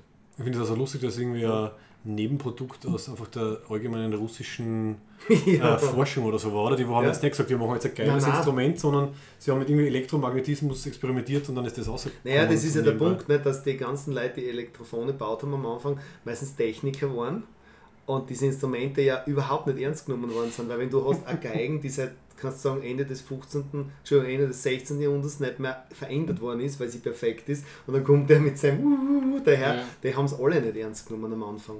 Aber eben für so alte Science-Fiction-Filme, ich sage, es ist perfekt, diese Gänge. Weil es so richtig so Und das ist nicht so- außerirdisch klingt. Ja, und das ist nicht so damals, ja. öd, weil wir eh darüber geredet haben, wie diese ganzen Marvel-Filme, Musik. Wobei Iron Man 2 muss ja ausklammern, weil die haben einen ACDC-Soundtrack. Aber sonst, die anderen, Ah, kann mich nicht mehr erinnern. Ja. Okay. Also ich habe den ersten sehr geil gefunden, der zweite ist dann ein bisschen so Aber an die untergegangen. Marvel-Soundtracks allgemein kann ich mich nicht erinnern, weil das ist, Mhm. kommt mir vor, das ist total Retorte. Ja. Bei, bei den letzten Blockbusters ist selten irgendwas dabei gewesen, wo ich dann das Gefühl gehabt habe, da, da, das möchte ich gerne öfter hören oder Mhm. es mir auf YouTube an. das, das musst du Ja. sagen. Also, das ist ja in dem Beitrag, du hast, äh, hast uns eh geschickt, den Link, den muss man unbedingt in die Show Genau, also das ist quasi so ein Video-Essay von Ja. Every Frame a Picture. Der analysiert eben genau das, warum sind die Marvel-Filme alle so forgettable. Und das sozusagen. ist so geil, Der letzte nicht? Star Wars Ja. Soundtrack finde ich auch schwach. Ja, das Na, stimmt. vor allem, er lässt, er lässt nämlich die Leute, das finde ich geil am Anfang, lässt die Leute so nachsingen, Ja. Melodien, die es kennen. Nicht? Und keiner hat ein Problem mit Star Wars. Und dann fragst du, sing ein Marvel-Thema und das kommt nichts. Ja. Alles andere können es noch singen. Genau, Harry Potter genau. hätte ich nicht zusammengebracht, aber die anderen, Mhm. ja. Naja, noch sieben Filme, nein, acht Filme, warte mal, sieben Bücher, acht Filme, Acht Filme ja. ähm, ist Harry Potter da ein bisschen hängen geblieben. Neun, sehr wenn's gut. diesen Ist ja John anderen dazu Williams, rechnest, also, ja. ne. Aber so richtig markante Soundtracks, also wie zum Beispiel An- Animes haben für mich oft sehr markante Soundtracks gehabt in der Vergangenheit. Also Mhm. Ghost in the Shell vom Original Ah. aus den 90er, Ja. von diesem No-Theater, irgendwie ein bisschen die Abwandlung, Mhm. das ist ein totaler Hammer. Mhm. Oder was wir geredet haben danach, dann noch Cowboy Bebop, da habe ich echt Ja. zum Jazz hören angefangen und zum Blues hören nach dem Soundtrack. Also das wäre eine Serie auch für die, wenn es das noch Ja, ich, nein, ich habe es schon ja- gemerkt, ja. Ja, Aber jetzt siehst du, weil du, Ja. eben, weil du sagst, der Jazz, jetzt haben wir überhaupt den Vic Fontaine haben wir ausgeklammert. Ah, ja, Bei ja, dieser ja. Gelegenheit, also Wick Fontaine, Ja. Deep Space Nine, aber ich muss auch ehrlicherweise sagen, der war bei uns äh, in der Vorausscheidung für die Stücke recht schnell vom Tisch, Mhm. weil wir gesagt haben, einen klassisch. Jazzsänger als Jazzband nachspielen, wow, das ist richtig innovativ. Ne? Ja, Da haben da wir, hätte jetzt schon ein Theremin braucht, um das ein bisschen äh, Genau. aufzuwerten. Die ne? haben wir dann Ja. sogar zwei Platten von James Daring ja, gehabt. das ist ja. großartig. Und das war ja damals, dass er da reingekommen ist, das hat er seine äh, Corona-Karriere wieder beflügelt. Ja. Ja, ich kenne witzigerweise nur Aber zwei Corona musst du Vegas-Sänger. aufpassen. Corona Ja. ist, ist der. Bestatter. Ja, Aha. die hassen das da. Du? heißt das. Crooner heißt das? Ja. ja. Corona. Es, sind, es ist, glaube ich, ein, zwei Vokale sind woanders, aber es ist Crooner. Es ja. ist Crooner. Nein, ich Ja. kenne ich kenn nur zwei Nein, es ist Las wirklich- Vegas Der Lerneffekt, der. Lerneffekt ist für mich halt groß. Es ist wirklich nur nämlich ja ein okay. O vertauscht. Statt Coroner ist einfach das O nicht vorn, sondern beim zweiten O dabei und dann ist es Crooner. Schauen Gut, das Ja, ist ja, gut, dass aber er Bier der und so. Aber ich kenne echt nur die zwei, die in Las Vegas gesungen haben. Der, der Twig Fontaine und der, John, äh, der Johnny Fontaine. Heißt Mhm. der so, der beim Paten ist? Da ist es zu lang her. Ja, das okay. Ah, bei der Hochzeit Ja, von der, da hast ah, ja, den ja, Pferdekopf im Ja, das ist ja spannend, wie sie die, die ganze Popindustrie von, Nein, von den Italienern dann zu den, zu den Afroamerikanern Das, umdreht. das hat, Orge nämlich ist das, ich habe einmal gelesen, dass der, die Geschichte von Johnny Fontaine eigentlich, das ist eigentlich der Sinatra gewesen. Der Sinatra Mhm. Ja, hat gut, der war ja gröbere, gröbere ja. Probleme gehabt mit seiner Karriere und die Mhm. Mafia hat dann ein Angebot gemacht, das niemand ausschlagen kann. Das ist echt interessant. Der? Dean Martin Ja. genauso. Der Mart- ja. der Dean Martin war, war, war Boxer, äh, Rauswerfer, Schläger und dann hat er zum Singen angefangen. Wie der Hansi Orsolitsch. Ja. Wie, kommt man vom, wie kommt man von Star Trek zum Hansi Orsolitsch? Das ist eigentlich legendär gerade. wie geht das? Und vor allem, wie kommen wir vom Hansi Orsolitsch jetzt wieder zurück zum Thema? Also es ist wurscht, wir brauchen keinen Übergang. Was ist mit Hansi Orsolitsch? Jetzt Nein, der Hansi, weil, weil du gesagt hast, der, Ja. der, der, der, die Martin, nicht Ja. Boxer, Ja. der Hansi Orsolitsch war doch dieser österreichische Boxer, der was dann äh, gröbere finanzielle Probleme gehabt hat. Der beim ORF hat. reingekommen ist. Ja, und der hat Ah. dann mein Botschaft des Lebens gesungen, eine weltberühmte Nummer in Österreich. Und das Ah. hat ihn bis zum heutigen Tag saniert. Weltberühmt in Österreich. Ja, Ja, das ist- Ja, das so ist, aber das passt. Hey, Orsolitsch, Leute. Aber wo, da möchte ich ein bisschen was Ja? weltberühmt reinbringen, weil so wie wir vorher geredet haben, könnte man das Gefühl kriegen, dass die Tuesday Microgrooves hauptsächlich bei Hochzeiten spielen, was nicht stimmt. Ihr spielt, ihr spielt vor tausenden von Leuten in, in Taiwan. Das ist ganz tragisch. Also, Das Schicksal von Microgrooves ist Ja. ganz tragisch, weil es spielt sich nämlich überall ab, nur nicht in Österreich. Ja. Aber das sind die großen Österreicher, werden im Heimatland immer verachtet und im Ausland Ja. Ich, gefeiert. möchte, ich möchte jetzt Insofern- ja. Aber wo ist das? Ist, was, ist Taiwan, wo ihr regelmäßig zum Beispiel also, also wir haben, wir haben letztes Jahr gespielt in Taiwan beim größten Jazzfestival, da waren 10.000 Leute. Heuer Ja. spielen wir im Herbst in Taipei, in der Hauptstadt, in einem Festival, das ist ein Äquivalent zum Jazzfest Wien. Es wäre undenkbar für uns als österreichische Band dorthin zu kommen. Aha. Ich versuche, Michael Grooves gibt es nächstes Jahr 10 Jahre. Wir haben CDs gemacht und, und DVDs gemacht für das deutsche Recording Magazin. Wir haben das mit dem Auto, was ich erzählt habe. Mhm. Wir haben ähm, so eine Audio, ähm, Video, 4K-Installation, die fährt auf der ganzen Welt. Die war sogar, ah, in Las Vegas wird das gespielt und alles. Und es gelingt uns aber nicht, dass wir beim Jazz im Generalhof reinkommen. Und bei den, es ist, man muss es zur Kenntnis nehmen. Ja. Man könnte jetzt sagen, äh, es hat Sportsgeist, das ist halt einfach so. Aber ein bisschen ärgert es an dann schon. Ja. Nicht? Wir ver- veranstalten halt die Konzerte in Österreich alle selber. Ähm, aber nur eben, wie gesagt, in Taiwan, ich weiß auch nicht, da geht es. Mhm. Hm. Also ihr braucht, einen, ihr braucht Connections und dann einen guten Booker oder eine Ja, Bookerin. so ist, das ist der Die Punkt. euch das Ich meine, in Graz so- hast zum Beispiel, ich hoffe, da ist jetzt, fühlt sich jetzt niemand ans Bein gepinkelt, aber ich meine, Graz, die Jazz-Organisation heißt Jazz-Kartell und ich finde den Namen sehr passend. ich finde ihn sehr passend. Aber das beraten dass ist jetzt mit einem C ist. statt einem K? Das ist mit K, nein, nein, es ist schon Okay. mit. Ist bodenständig. Das ist wie die OPEC, ne? die müssen schauen, dass nicht zu viel außer Pumpen, weil Ja. sonst versiegt Ja, aber ich will es deshalb Ja. nicht thematisieren, weil, weil natürlich kommt dann gleich wieder dieses, ja, das müsst ihr akzeptieren, da dürft ihr keine schlechten Verlierer sein. Ich sage halt einfach nur, okay, ich hätte halt ganz gerne in der Heimat einmal gespielt, aber bitte sehr. Mhm. Ich denke mal, die Janeway hat auch nicht gesagt, ich hätte gern lieber im Alpha-Quadranten sieben Jahre geflogen. Ja, Das Die ist eh. Janeway, sp- die spielt kein Instrument und sie singt dann nicht. Der Picard war musikalisch, Sie ist der, ja- der, der Cisco Super singt. Sänger. Sie ist halt wirklich 100% Wissenschaftlerin. Der Archer hat ein äh, Baseball-Kappel Command. aufgehabt bei dem einen, wo es aussehen, furchtbar finde ich, habe ich das gefunden. Was haben wir welchen Captain haben wir jetzt vergessen? Der Kirk. Der Kirk Instrument. Der spielt Kirk spielt Frauen. alle Stücke. Ja, Ja. Der der Kirk spielt andere, hat Ja. sein Rhythmus ist legendär. Er spielt auf seinem T-Shirt. Also wenn er so melodisch das Shirt zerreißt. Ähm, Ich glaube, wobei, der Cisco kann gut kochen, kann der auch was. Paprikasch.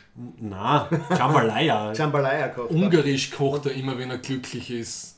Also ich kann nur an Jambalaya You don't erinnern. know your Er sagt, sein DS9. Vater kocht immer Jambalaya. Ja, die kreolische Küche, aber er kocht ungarisch. Okay. Wenn Bitte, er in kochen welcher will. Folge kommt das, Das vor? kann man nicht Das, sagt, erinnern. das,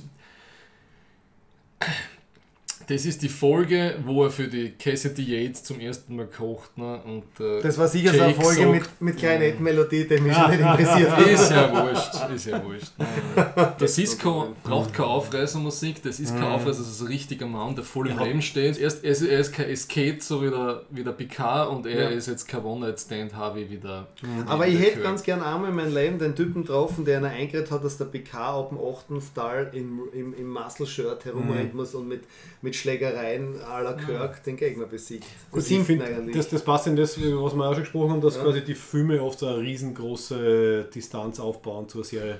Also es gibt eigene äh, Abhandlungen darüber, dass halt Serien Picard ganz was anderes ist als Ja. Film Picard. Und mir fällt gerade ein, die Janeway ist ein Klassik-Fan, weil es gibt in der fünften Ja, Staffel die eine, die eine Folge, wo sie die Telepaten Ja. in Transporterpuffer verstecken Counterpoint hast du. Und der eine Typ geht die ganze Zeit durch ihre Klassik-Datenbank durch Ja. und dann spielt er das Maler-Ding und noch irgendwas Ah ja, und anderes. da, während sie, während sie der Riker gar nicht auskennt, weil ich sage nur First Contact, wo er der, der Picard diese Musik hört und er glaube, er sagt dann Berlioz und dann schaut er mal so knapp Bisset. Oder ist es Ja. umgekehrt? Das Ja. weiß ich jetzt nicht mehr, aber der Riker kennt sich auch nichts aus. Aber der spielt der Trombone. Ne? Genau, Der ist ein. Jazzmusiker. Er spielt Jazz, Ja, okay. der passt- der passt muss, ich zu schon dir, wieder, Wolfgang. muss ich schon wieder ausnehmen. Und sehr geil ist auch im Nemesis-Film diese Hochzeitsband mit dem äh, Becken aus Plexiglas. Oh Gott, ja. Das ist super geil. Das ist wirklich 80er Science-Fiction-Visuals. Wie schauen Musikinstrumente in der Die Zukunft müssen aus? Natürlich. sind neongrün und aus Genau. Plastik. Ja. Das ist Harry, und Harry Kim spielt die Klarinette. Dieser, Oh. Genau. dieser Langweiler. Ja.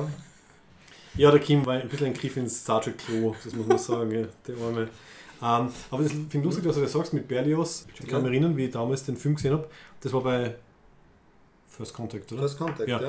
Ich habe das dauernd gesucht, was das genau ist und ich weiß nicht, wann ist der Film rausgekommen. Anscheinend war es damals noch schwierig. 96. Darf ich kurz fragen, um was es geht? Ich verstehe Es, es gibt eine kurze Szene, wo der, wo der Riker in, die, in den äh, Ready Room von Der Picard kommt. Picard hat diesen Albtraum am Anfang. Was Ja, der war, glaube ich, ja. das ist ein Borg. Und dann äh, kriegt er, glaube ich, das Signal und weiß, die Borg greifen, äh, sind Richtung Sektor 001 unterwegs und dann fliegen sie hin. Und da, weil sie hinfliegen, hört er die Musik an. Volle Lautstärke. Und dann kommt der Riker rein. und unterbricht ihn. Genau. Und ich habe die Musik so geil gefunden, aber halt 98 habe ich anscheinend noch kein Internet gehabt. Ich habe keine Möglichkeit gehabt festzustellen, was das ist. Und das Ja. hat mich Ja. jahrelang ge ge genervt. Schau, jetzt wäre das. Jetzt kann man das. Du das in die Show Das wäre jetzt ich nicht mehr irgendwie- raus. Kann man das, Ja. Wieso macht sie eigentlich bei euch am Podcast? Ah, Gut, einmal habt ihr schon ein Preiseschreiben gemacht. Das wäre jetzt ein Preiseschreiben. Rufen Sie an in den nächsten wirklich genau Schreiben Sie- feststellen kann, Ja, wobei, für. Man, wir könnten es jetzt einfach googeln. Weil unser, ich befürchte, uns, äh, unser Range noch nicht ähm, für, noch nicht groß genug für ist. ein Ja. Preisausschreiben erreicht. Ich meine, das eine haben wir eh gemacht. Ja, und äh, da habe ich eingesendet und nicht gewonnen, aber ich fechte sie an. Ich habe schon mit der FPÖ geredet, wie das Richtig. geht mit Aufechten. Ihre besten Anwälte stehen dir zu Diensten. Gell? ja. In der Kulturlandschaft ändert sich auch einiges, habe ich gehört. Ne? Ja, ich weiß es nicht. Also ich kriege das nur mit von, von einer Kollegin, die aus Oberösterreich ist, die gesagt hat, wie, wie die Regierung blau, ein Stück blau gekriegt hat, war jetzt gleich mal die Kultur. Hm. gleich mal runtergetragen worden auf Existenz, Minimum. Ja, Aber- alles, was nicht, alles, was nicht Gabalier hast, ist dann schnell mal weg. Gell? Gabalier ist für mich der österreichische Justin Bieber. Ich höre Mhm. die ganze Zeit von dem Typen was, ich kenne kein einziges Lied. Ist das irgendwie so ein Ding? Ich Ja. kenne eins und das ist einmal sehen wir uns wieder, weil ich das schon müssen hab bei einer Ja. Beerdigung spielen. Und ich muss ganz ehrlich sagen, ich bin kein Cavalier-Fan, aber das Lied ist nicht schlecht. Ich, ich, mag- Also. ich mag das nicht, wie er singt, Ist aber es- das Lied ist nicht schlecht. Für mich sind die Säulenheiligen SDS. Das Ja. ist mit Abstand das Ja. für mich Beste, was die Steiermark im Pop Und ausgebracht hat. ERV. Und ERV. ERV, ERV auf einem anderen Spektrum. Ja, Alles, ja, was ERV. danach ist, also sehr Gavalier, das klingt wie Lieder, die die SDS gar nicht veröffentlicht hätten. Der Günther Dimischl, das ist ein Fürstenfelder, der in Altenmarkt bei Fürst, in Stadtbergen bei Fürstenfeld wohnt und ich bin in Fürstenfeld aufgewachsen. Und es ist ein Wahnsinn damals gewesen mit dem Lied. Wir haben in, der, in, in Bayern mit der Blaskapelle im Bierzelt siebenmal hintereinander Fürstenfeld gespielt und mit dieser Uniform bist du überall reingekommen. Mit Geil. Fürstenfeld-Wappen. Nur was wüssten als Zwölfjähriger mit Groupies, nicht?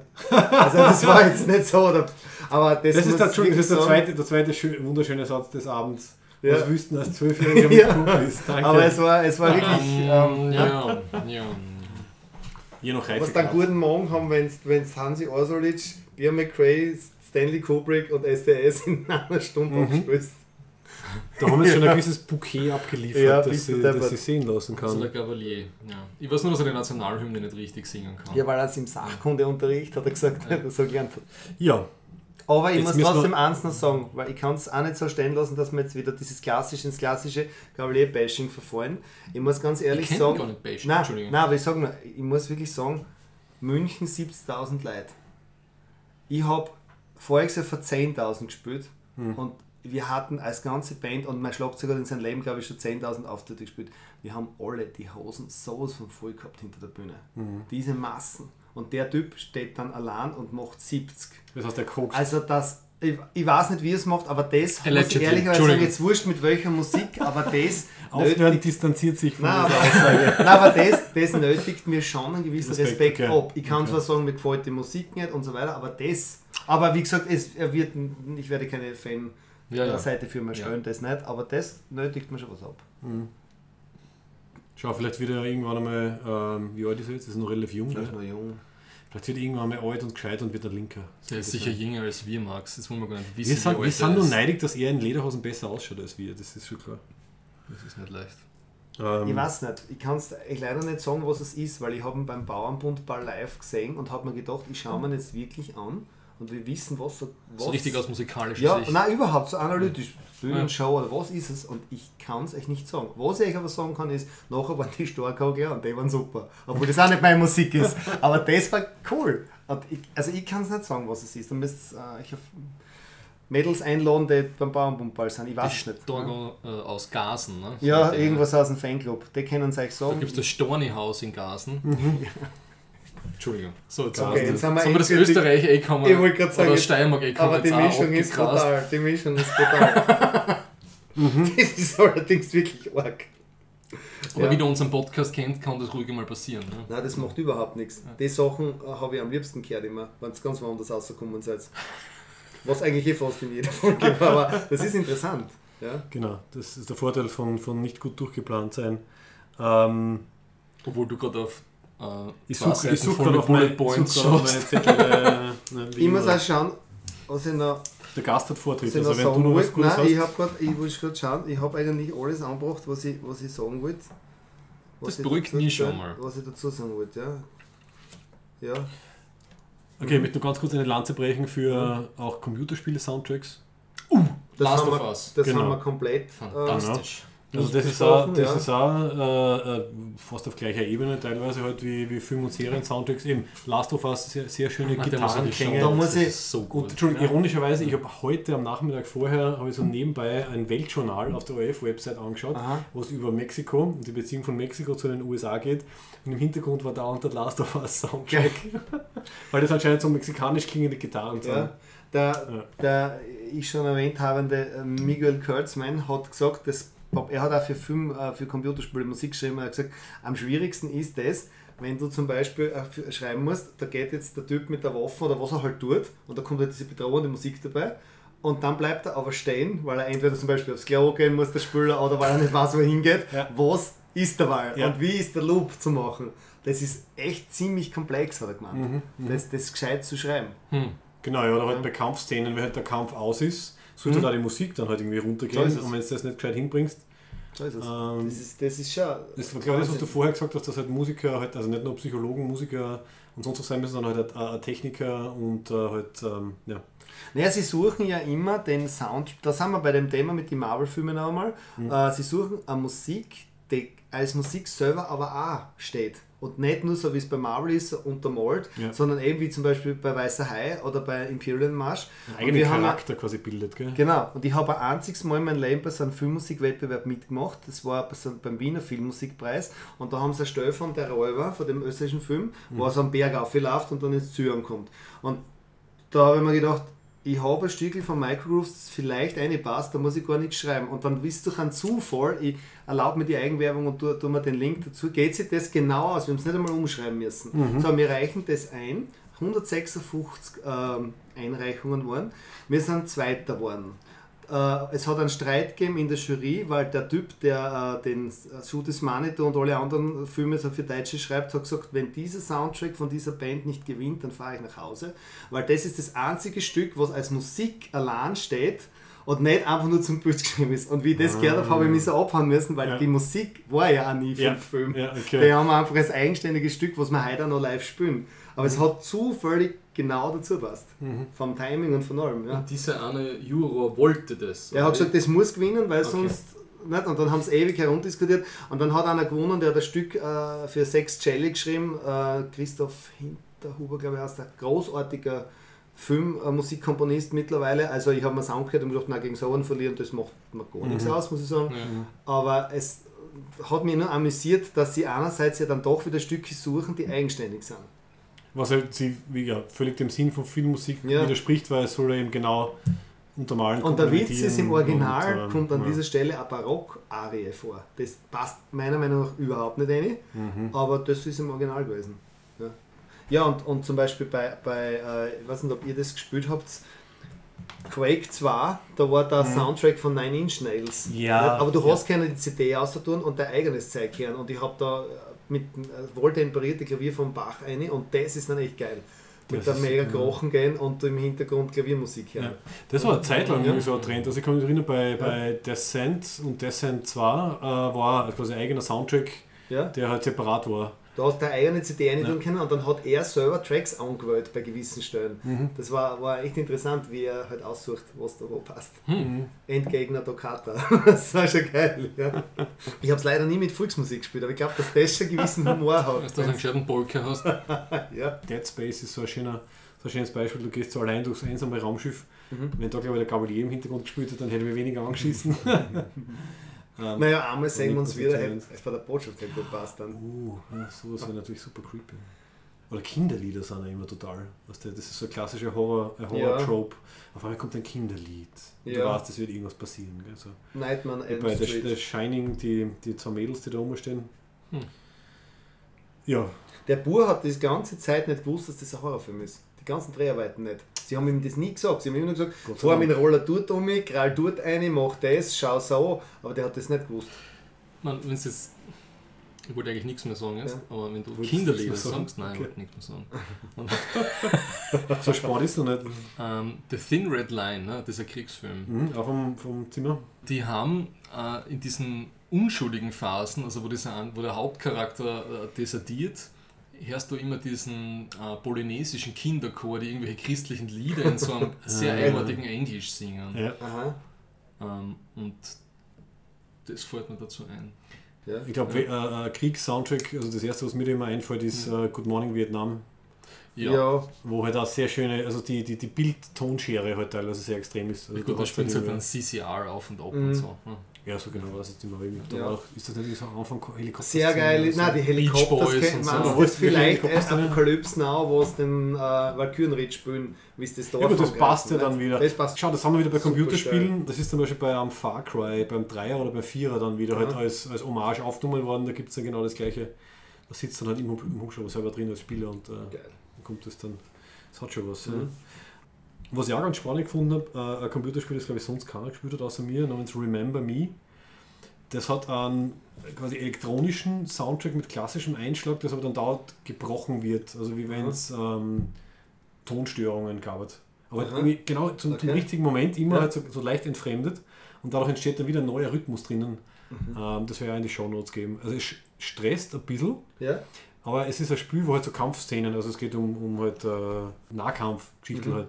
Und das macht es irrsinnig spannend. Ansonsten, was ich noch unterbringen will, Skyrim und Fallout 4. Also ah, Skyrim, wirklich einer der besten Soundtracks ever. Mhm. Also ein wunderschönes äh, Fantasy-Spiel aus der Elder Scrolls. Da kenne ich sogar den Soundtrack, Ja. obwohl ich das Spiel nie gespielt habe. Aha. Weil das ist ja so oft gecovert worden. Da gibt es einen YouTube-Kanal von einer Mexikanerin, Mhm. die singt das alles nach. Die hat schon relativ gutes Equipment, die heißt glaube ich Maluka oder so. Mhm. Und die macht total viele gute Coverversionen von Film und vor allem von Computerspiel-Soundtracks. Genau, da merkt Die man auch, kennt was die die, die Sachen gibt. reintun. Die Ja. ist super. Okay. Was war, wenn ich das fragen darf, was war jetzt auf die Aufnahmen, auf die sechs Stücke betrachtet, hat es da irgendein Highlight gegeben für euch oder eins, wo ihr sagt, nein, das geht gar nicht? Jetzt Ich habe ich hab da auf. Facebook ich geschrieben, also ich habe mich ein bisschen verliebt in äh, Mond über Riegel 7 und über die gesungene TOS-Variante. Mhm. Also wirklich die zwei, da Ja. Für uns war es am griffigsten Interstellar spielen, weil die Akkordfortschreitung dermaßen microgrooves-mäßig ist, das hat uns Mhm. einen großen Spaß gemacht. Ich muss sagen, ich war ein paar Mal wirklich sehr überrascht. Also von dem Interstellar-Stückel Ja. war ich überrascht, was ihr da draus gemacht habt. Okay. Und vom Mond über Regel 7 war ich sowieso. Also, ja, da äh, waren wir alle überrascht. ich habe mir äh, ein, äh, ein, ein bluesiges Lagerfeuerstickel Mhm. irgendwie erwartet und dann war das so eine Ja. super chillige, lange Nummer. Also da war ich total baff. Mittelteil muss ich noch ein Ja. bisschen ändern, aber sonst sind wir soweit zufrieden. Aber ich muss auch sagen, es ist eben so, wir haben die Trio-Nummern, die spielen wir ja nach wie vor jetzt auch bei so diversen Veranstaltungen live. Nächsten Samstag, Sonntag sind wir wieder in der Skybar. Und da, ähm, letztes Mal, wie wir gespielt haben, haben wir Interstellar gebracht, ist sofort dann noch gekommen. Das spielt sie, ah, Cantina-Band war uns auch, das ist auch einer da. also man ja. darf das echt nicht unterschätzen. Und das ist auch für uns jetzt super, dass wir in der Richtung ein bisschen was machen. Nicht? Und auch, auch, was mich auch gleich überrascht hat, das habe ich glaube ich in der Sendung auch gesagt, dass dieser Imperial March so viel weniger bedrohlich klingt, wenn das so eine, Ja, wir haben es funky eine, gespielt. eine funkige Konnotation Ja. kriegt. Gell? Ist- jeder weiß sofort, was für ein Lied das ist, aber die Emotion ist eine ganz andere dann. Ja. Ja, der Imperial Funk. Ich meine, das ist ja sowieso generell, vielleicht so abschließend zum, zum fachlichen Teil, ein Wahnsinn, was man halt, also wenn, wenn ein Komponist oder Komponistin einmal das passende Theme, was meistens eh sehr einfach ist, quasi erschaffen hat, das kann man in so vielen guten Varianten dann spielen, eben als pompösen Intro-Track, Das als, ist- als, als Love-Theme, wenn man es halt bisschen langsamer macht und die Instrumente variiert. Also bei, bei Star Wars ist mir das dann Ja. beim mehrmaligen Hören aufgefallen, dass du eigentlich einfach aus der gleichen Melodie, wenn sie gut ist, kannst du so viel So machen. es. Ja. Ich habe auch ein schönes Schlusswort. Äh, Phil Collins hat den Soundtrack von Tarzan gemacht und hat danach gesagt, das macht sowas macht er nie mehr. Weil er hat zum Beispiel irgendeine Balladen, die sind natürlich Popmusik, lauter achtaktige Phrasen, wie es gehört, und dann kommt der Regisseur und sagt, das muss nur drei Sekunden kürzer sein. Ah, Das er alles, er hat gesagt, das macht er nie mehr. Also, Drei na, Sekunden. und das ist echt problematisch, nicht? Ja, wie, Ja. wie tust du denn dann? Ja, Schneller spielen? keine Oder? Ahnung. Phil Collins sein und das ändern. Aber er hat nur gesagt, nie mehr macht er das, den Soundtrack, nie mehr. Okay, da fällt mir noch ein Gegenbeispiel ein aus dieser BBC Sound of Cinema Doku. Es hat in den 30ern oder 40ern hat es einen Komponisten gegeben für Filme, der war so berühmt, dass er sagen hat können, bitte dreht noch 5 Sekunden von der Szene nach. Er braucht es, damit er seine Musik gut ausspielen kann. Echt, wahr? Also, wie gesagt, der Link, der Link kommt in die Show Notes, schaut Ja. euch die, die Doku an. So, so weit muss man mal kommen, dass man sagen kann, ja, eh ganz gut, aber bitte ein bisschen länger. Ich weiß leider nicht, wie der Komponist Kassen hat, der Dr. Chivago gefilmt hat, aber jetzt muss ich den Kurtzmann ein drittes Mal zitieren, der hat mit dem geredet und der hat erzählt, es war so, dass der Komponist für Dr. Chivago ausgefallen ist und der war damals ganz jung und sie haben zu ihm gesagt, pass auf, ähm, mach du das bitte. Und dann hat, der, hat dem der Kurtzmann gesagt, du, was kriegst du Gage eigentlich für so einen Film? Und dann hat er gesagt, du, ich sag's dir ganz ehrlich, ich habe da nichts dafür gekriegt. Und dann sagt der Kurtzman gesagt, und wieso machst du das dann? Hat er gesagt, weil ich da jetzt gleich die Gage sagen werde, die ich dann für den nächsten Film kriege. ja. Also, Sehr weise. weil sehr weise, ja, Ja. absolut. Okay. Gut. Gut. Passt. Wir haben vorher sogar noch ganz schnell, wirklich drei Minuten vor Aufnahmebeginn, eine Verränge Erwerbsregel rausgesucht, die werden wir jetzt noch bringen. Every Ferengi business transaction is governed by 285 rules of acquisition to ensure a fair and honest deal for all parties concerned. Well, most of them anyway. Sag nochmal die Regel, Max. Ja, wir sind heute bei äh, Verrängewerbsregel Nummer 98, die auf Englisch heißt Every man has his price. Und erstaunlicherweise ist sie auch relativ gerade auf Deutsch übersetzt. Jeder Mann hat seinen Preis. Und Anscheinend sind Frauen ausgeschlossen, aber jetzt sind wir wieder beim Feminismus-Thema. man streift es zwangsläufig immer wieder. Mhm. Ähm, an was ich dann gleich denken habe müssen, war die Folge in The Pale Moonlight mit einem eine sehr oft zitierte Deep Space Nine Folge. Ich glaube, die haben sogar wir schon dreimal zitiert. Ja, ja, aber wo der, super dass der. Cisco eben so stark damit hadert, dass der Garak ihm helfen muss, die Romulaner in den Krieg zu holen. Ja. Und du merkst einfach, er, er- schafft es moralisch, schafft das eigentlich nicht. Er schafft es eigentlich nur pragmatisch. Ja. Er schafft es nur auf der Realo-Ebene und nicht auf der Fundi-Ebene. Und das erinnert mich jetzt auch schon wieder an den Peter Pilz. Ne? der, der im klassischen Fundi-Realo-Konflikt gemerkt hat, okay, diesen Preis zahle ich jetzt nicht, ne? dass jetzt auf die Vorwahls, also auf die äh, Vorzugsstimmen, bla bla bla, Blödsinnsliste, weil ihr einen Schastrat habt, einsteigt. ja. Sondern er macht lieber eine eigene. Genau.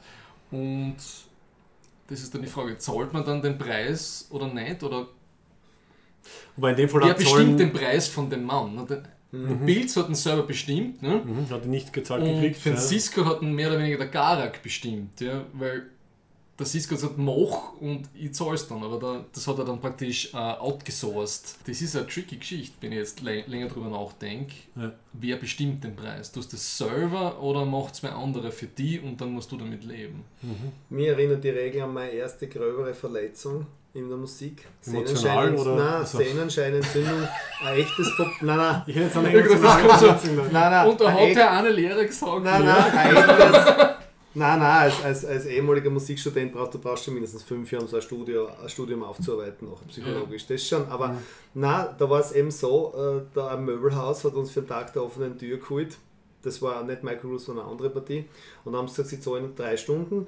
Und gibt es die Möglichkeit einer Verlängerung? Habe ich gesagt, sicher, jede Stunde hat seinen Preis. Every, ne? Passt genau. So, dann haben wir im Endeffekt dort 14 Stunden gespielt. 14 Stunden statt 3. Er hat jede Stunde einfach gezahlt.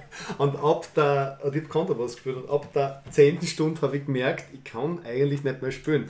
Mir ist die, die, die rechte Hand, die zupft am Kontrabass, das ist echt ein Problem. Ne? Ja. Und dann habe ich irgendwann gesagt, Leute, wir können jetzt nur mehr Balladen spielen, weil ich kann ein gewisses Tempo nicht mehr spielen. Das ist einfach so. Und dann war die vorletzte Nummer, ist der Bürgermeister gekommen der leider sich ein bisschen scheinbar auskennt hat im Jazz und dann gemeint hat, ein Swing wäre schon noch nicht. Und dann haben wir noch eine Abtempo-Nummer gespielt und am nächsten Tag war ich schon beim Arzt. Die Gage war gut, aber eben, Die Jaukerl gleich. Eine. Mhm. ja sicher, Cortison spritzen Ah, und ja, dann ja. geht schon wieder. Musiker sind wie Profisportler. Es ist, auch, es ist auch so. Es ist, Mein Klavierlehrer auf der Musikuni, der hat einen Bizeps gehabt, wie der Popeye. Der hat wirklich so ausgeschaut. Sonst schmächtig, aber Unterarmmuskeln ein Wahnsinn. Immer wenn wir von SDS geredet haben, der Ja. eine, der kann ja keine mehr halten, weil, Weil Schulter so ist so in der fertig Schulter, ist. ja. ja. Hast du jetzt noch was zu sagen zu den Regeln, Max? Ähm, Sonst du schaust, mich so, du schaust mich so mit einem lieber nicht, lieber Max an. Gell? Nein, das ist der Blick. Ich habe noch einen Punkt, Max. Du hast noch einen Punkt. Ich möchte bei der Gelegenheit überhaupt sagen, dass man bitte mal vielleicht, weiß ich nicht, 50. Folge, aber eine gehört mit gefilmt. Was den Hörer, werten Hörern hier entgeht, ist unbeschreiblich, muss ich sagen. Ich darf das jetzt einmal sagen. Einfach. Lieber Wolfgang, als unser bester Fan, träume ich heute mal sagen, ja, wir wollen uns bei dir bedanken Nein. für diese Co-Produktion. Es kommt nichts Großes. Und der Thomas hat was gebastelt. Ich habe das Wirklich? noch nie erlebt, dass der Thomas Der was Thomas- bastelt. ja, Was du ist wirst es? als erster Mensch ja, Ja? in die ähm, Warte, muss ich ein Foto machen. in die. Ehrenlegion des Aufnören-Podcasts aufgenommen. Und dazu kriegst du das Ehrenzeichen, Das also ist- die Medaille. Boah, das ist so urösterreichisch, dass man, also, dass man einen Orden kriegt. Wie geil Das ist das, das? Au- das ist das Zeichen Ja, der, verdammt. äh, der Legion of Merit, der Ehrenlegion des Aufnörden-Podcasts. Das Ja. habe ich selber gebastelt, eher von vorne anschauen, nicht von hinten. Hinten schaut es nicht so gut aus. Ehrenkreuz der Republik Österreich. Genau, und du siehst, du siehst da eben, dass das Aufnörden-Logo in einem blutroten Kreis, für das, das das Nerdom symbolisiert, gebettet ist. 3, Ja. 2, 1 und. Moment, schaufstellen. Ähm, du bist so Danke. der erste Rezipient, ja. Ja, Aber du hast praktisch schon eine Extended, also eine Plus-Version schon gekriegt, weil es ist das Aufnörden Ehrenlegion-Zeichen mit Spock. Mit zwei, mit, mit zwei Spock-Ohren. Spock Und oben die Banderole ist natürlich die Steiermark und die Spock. Okay, welche Vergünstigungen habe ich? Darf es weiter gratis sein? Erst du darfst das weitergehen. Ja, Sehr gut. Ich Ja. bedanke mich herzlich und ich muss nochmal sagen, wirklich, ähm, es, habt, es erweckt in den Leuten, die so wie mir, die das Jahre nicht mehr verzogen hat, echt wieder die alten Wurzeln. Das ist unbeschreibbar. Und ich habe wirklich, muss ich sagen, aufgrund der vielen Musik, der Arbeit, der Familie echt wenig Zeit mehr.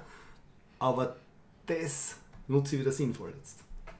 Danke. Muss ich sagen. Danke, also riesengroßes Dankeschön. Also, man, das war jetzt, glaube ich, unsere coolste Folge sowieso. Ich habe noch nie, ich habe schon lange für niemand mehr was bastelt. Ja, besser ich kann, ich, nicht, besser kann ich mich jetzt nicht bedanken.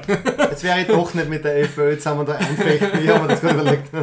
Puh, wirklich Dankeschön für die, auch, ja, von dir ist die Idee gekommen, von dir ist das Angebot gekommen. Ähm, Danke ich hoffe, auch, ich hoffe, den muss ich viel sagen, auch an den. Vincent bei dieser Gelegenheit. Der hat sehr viel Arbeit gehabt, der Ja, Tonmeister, gerne, auch ja. an die Helsinki-Leute, aber vor allem den Vincent muss ich, müssen wir noch einmal hochleben lassen. Und dann deine Band natürlich auch. Ne? Ja, meine Band, die jetzt diese Facette von mir auch kennt. Sie können nicht ganz noch damit umgehen, aber es passt schon. Sag uns nochmal, wo man, wo man die. äh, Also tuesdaymicrogrooves.com, da steht alles um mit Auftritten, da kann man sich einiges anhören. Es wird auch der Studio Jam äh, als ein Ganzer dann oben sein, mit verlinkt zu Aufnörden.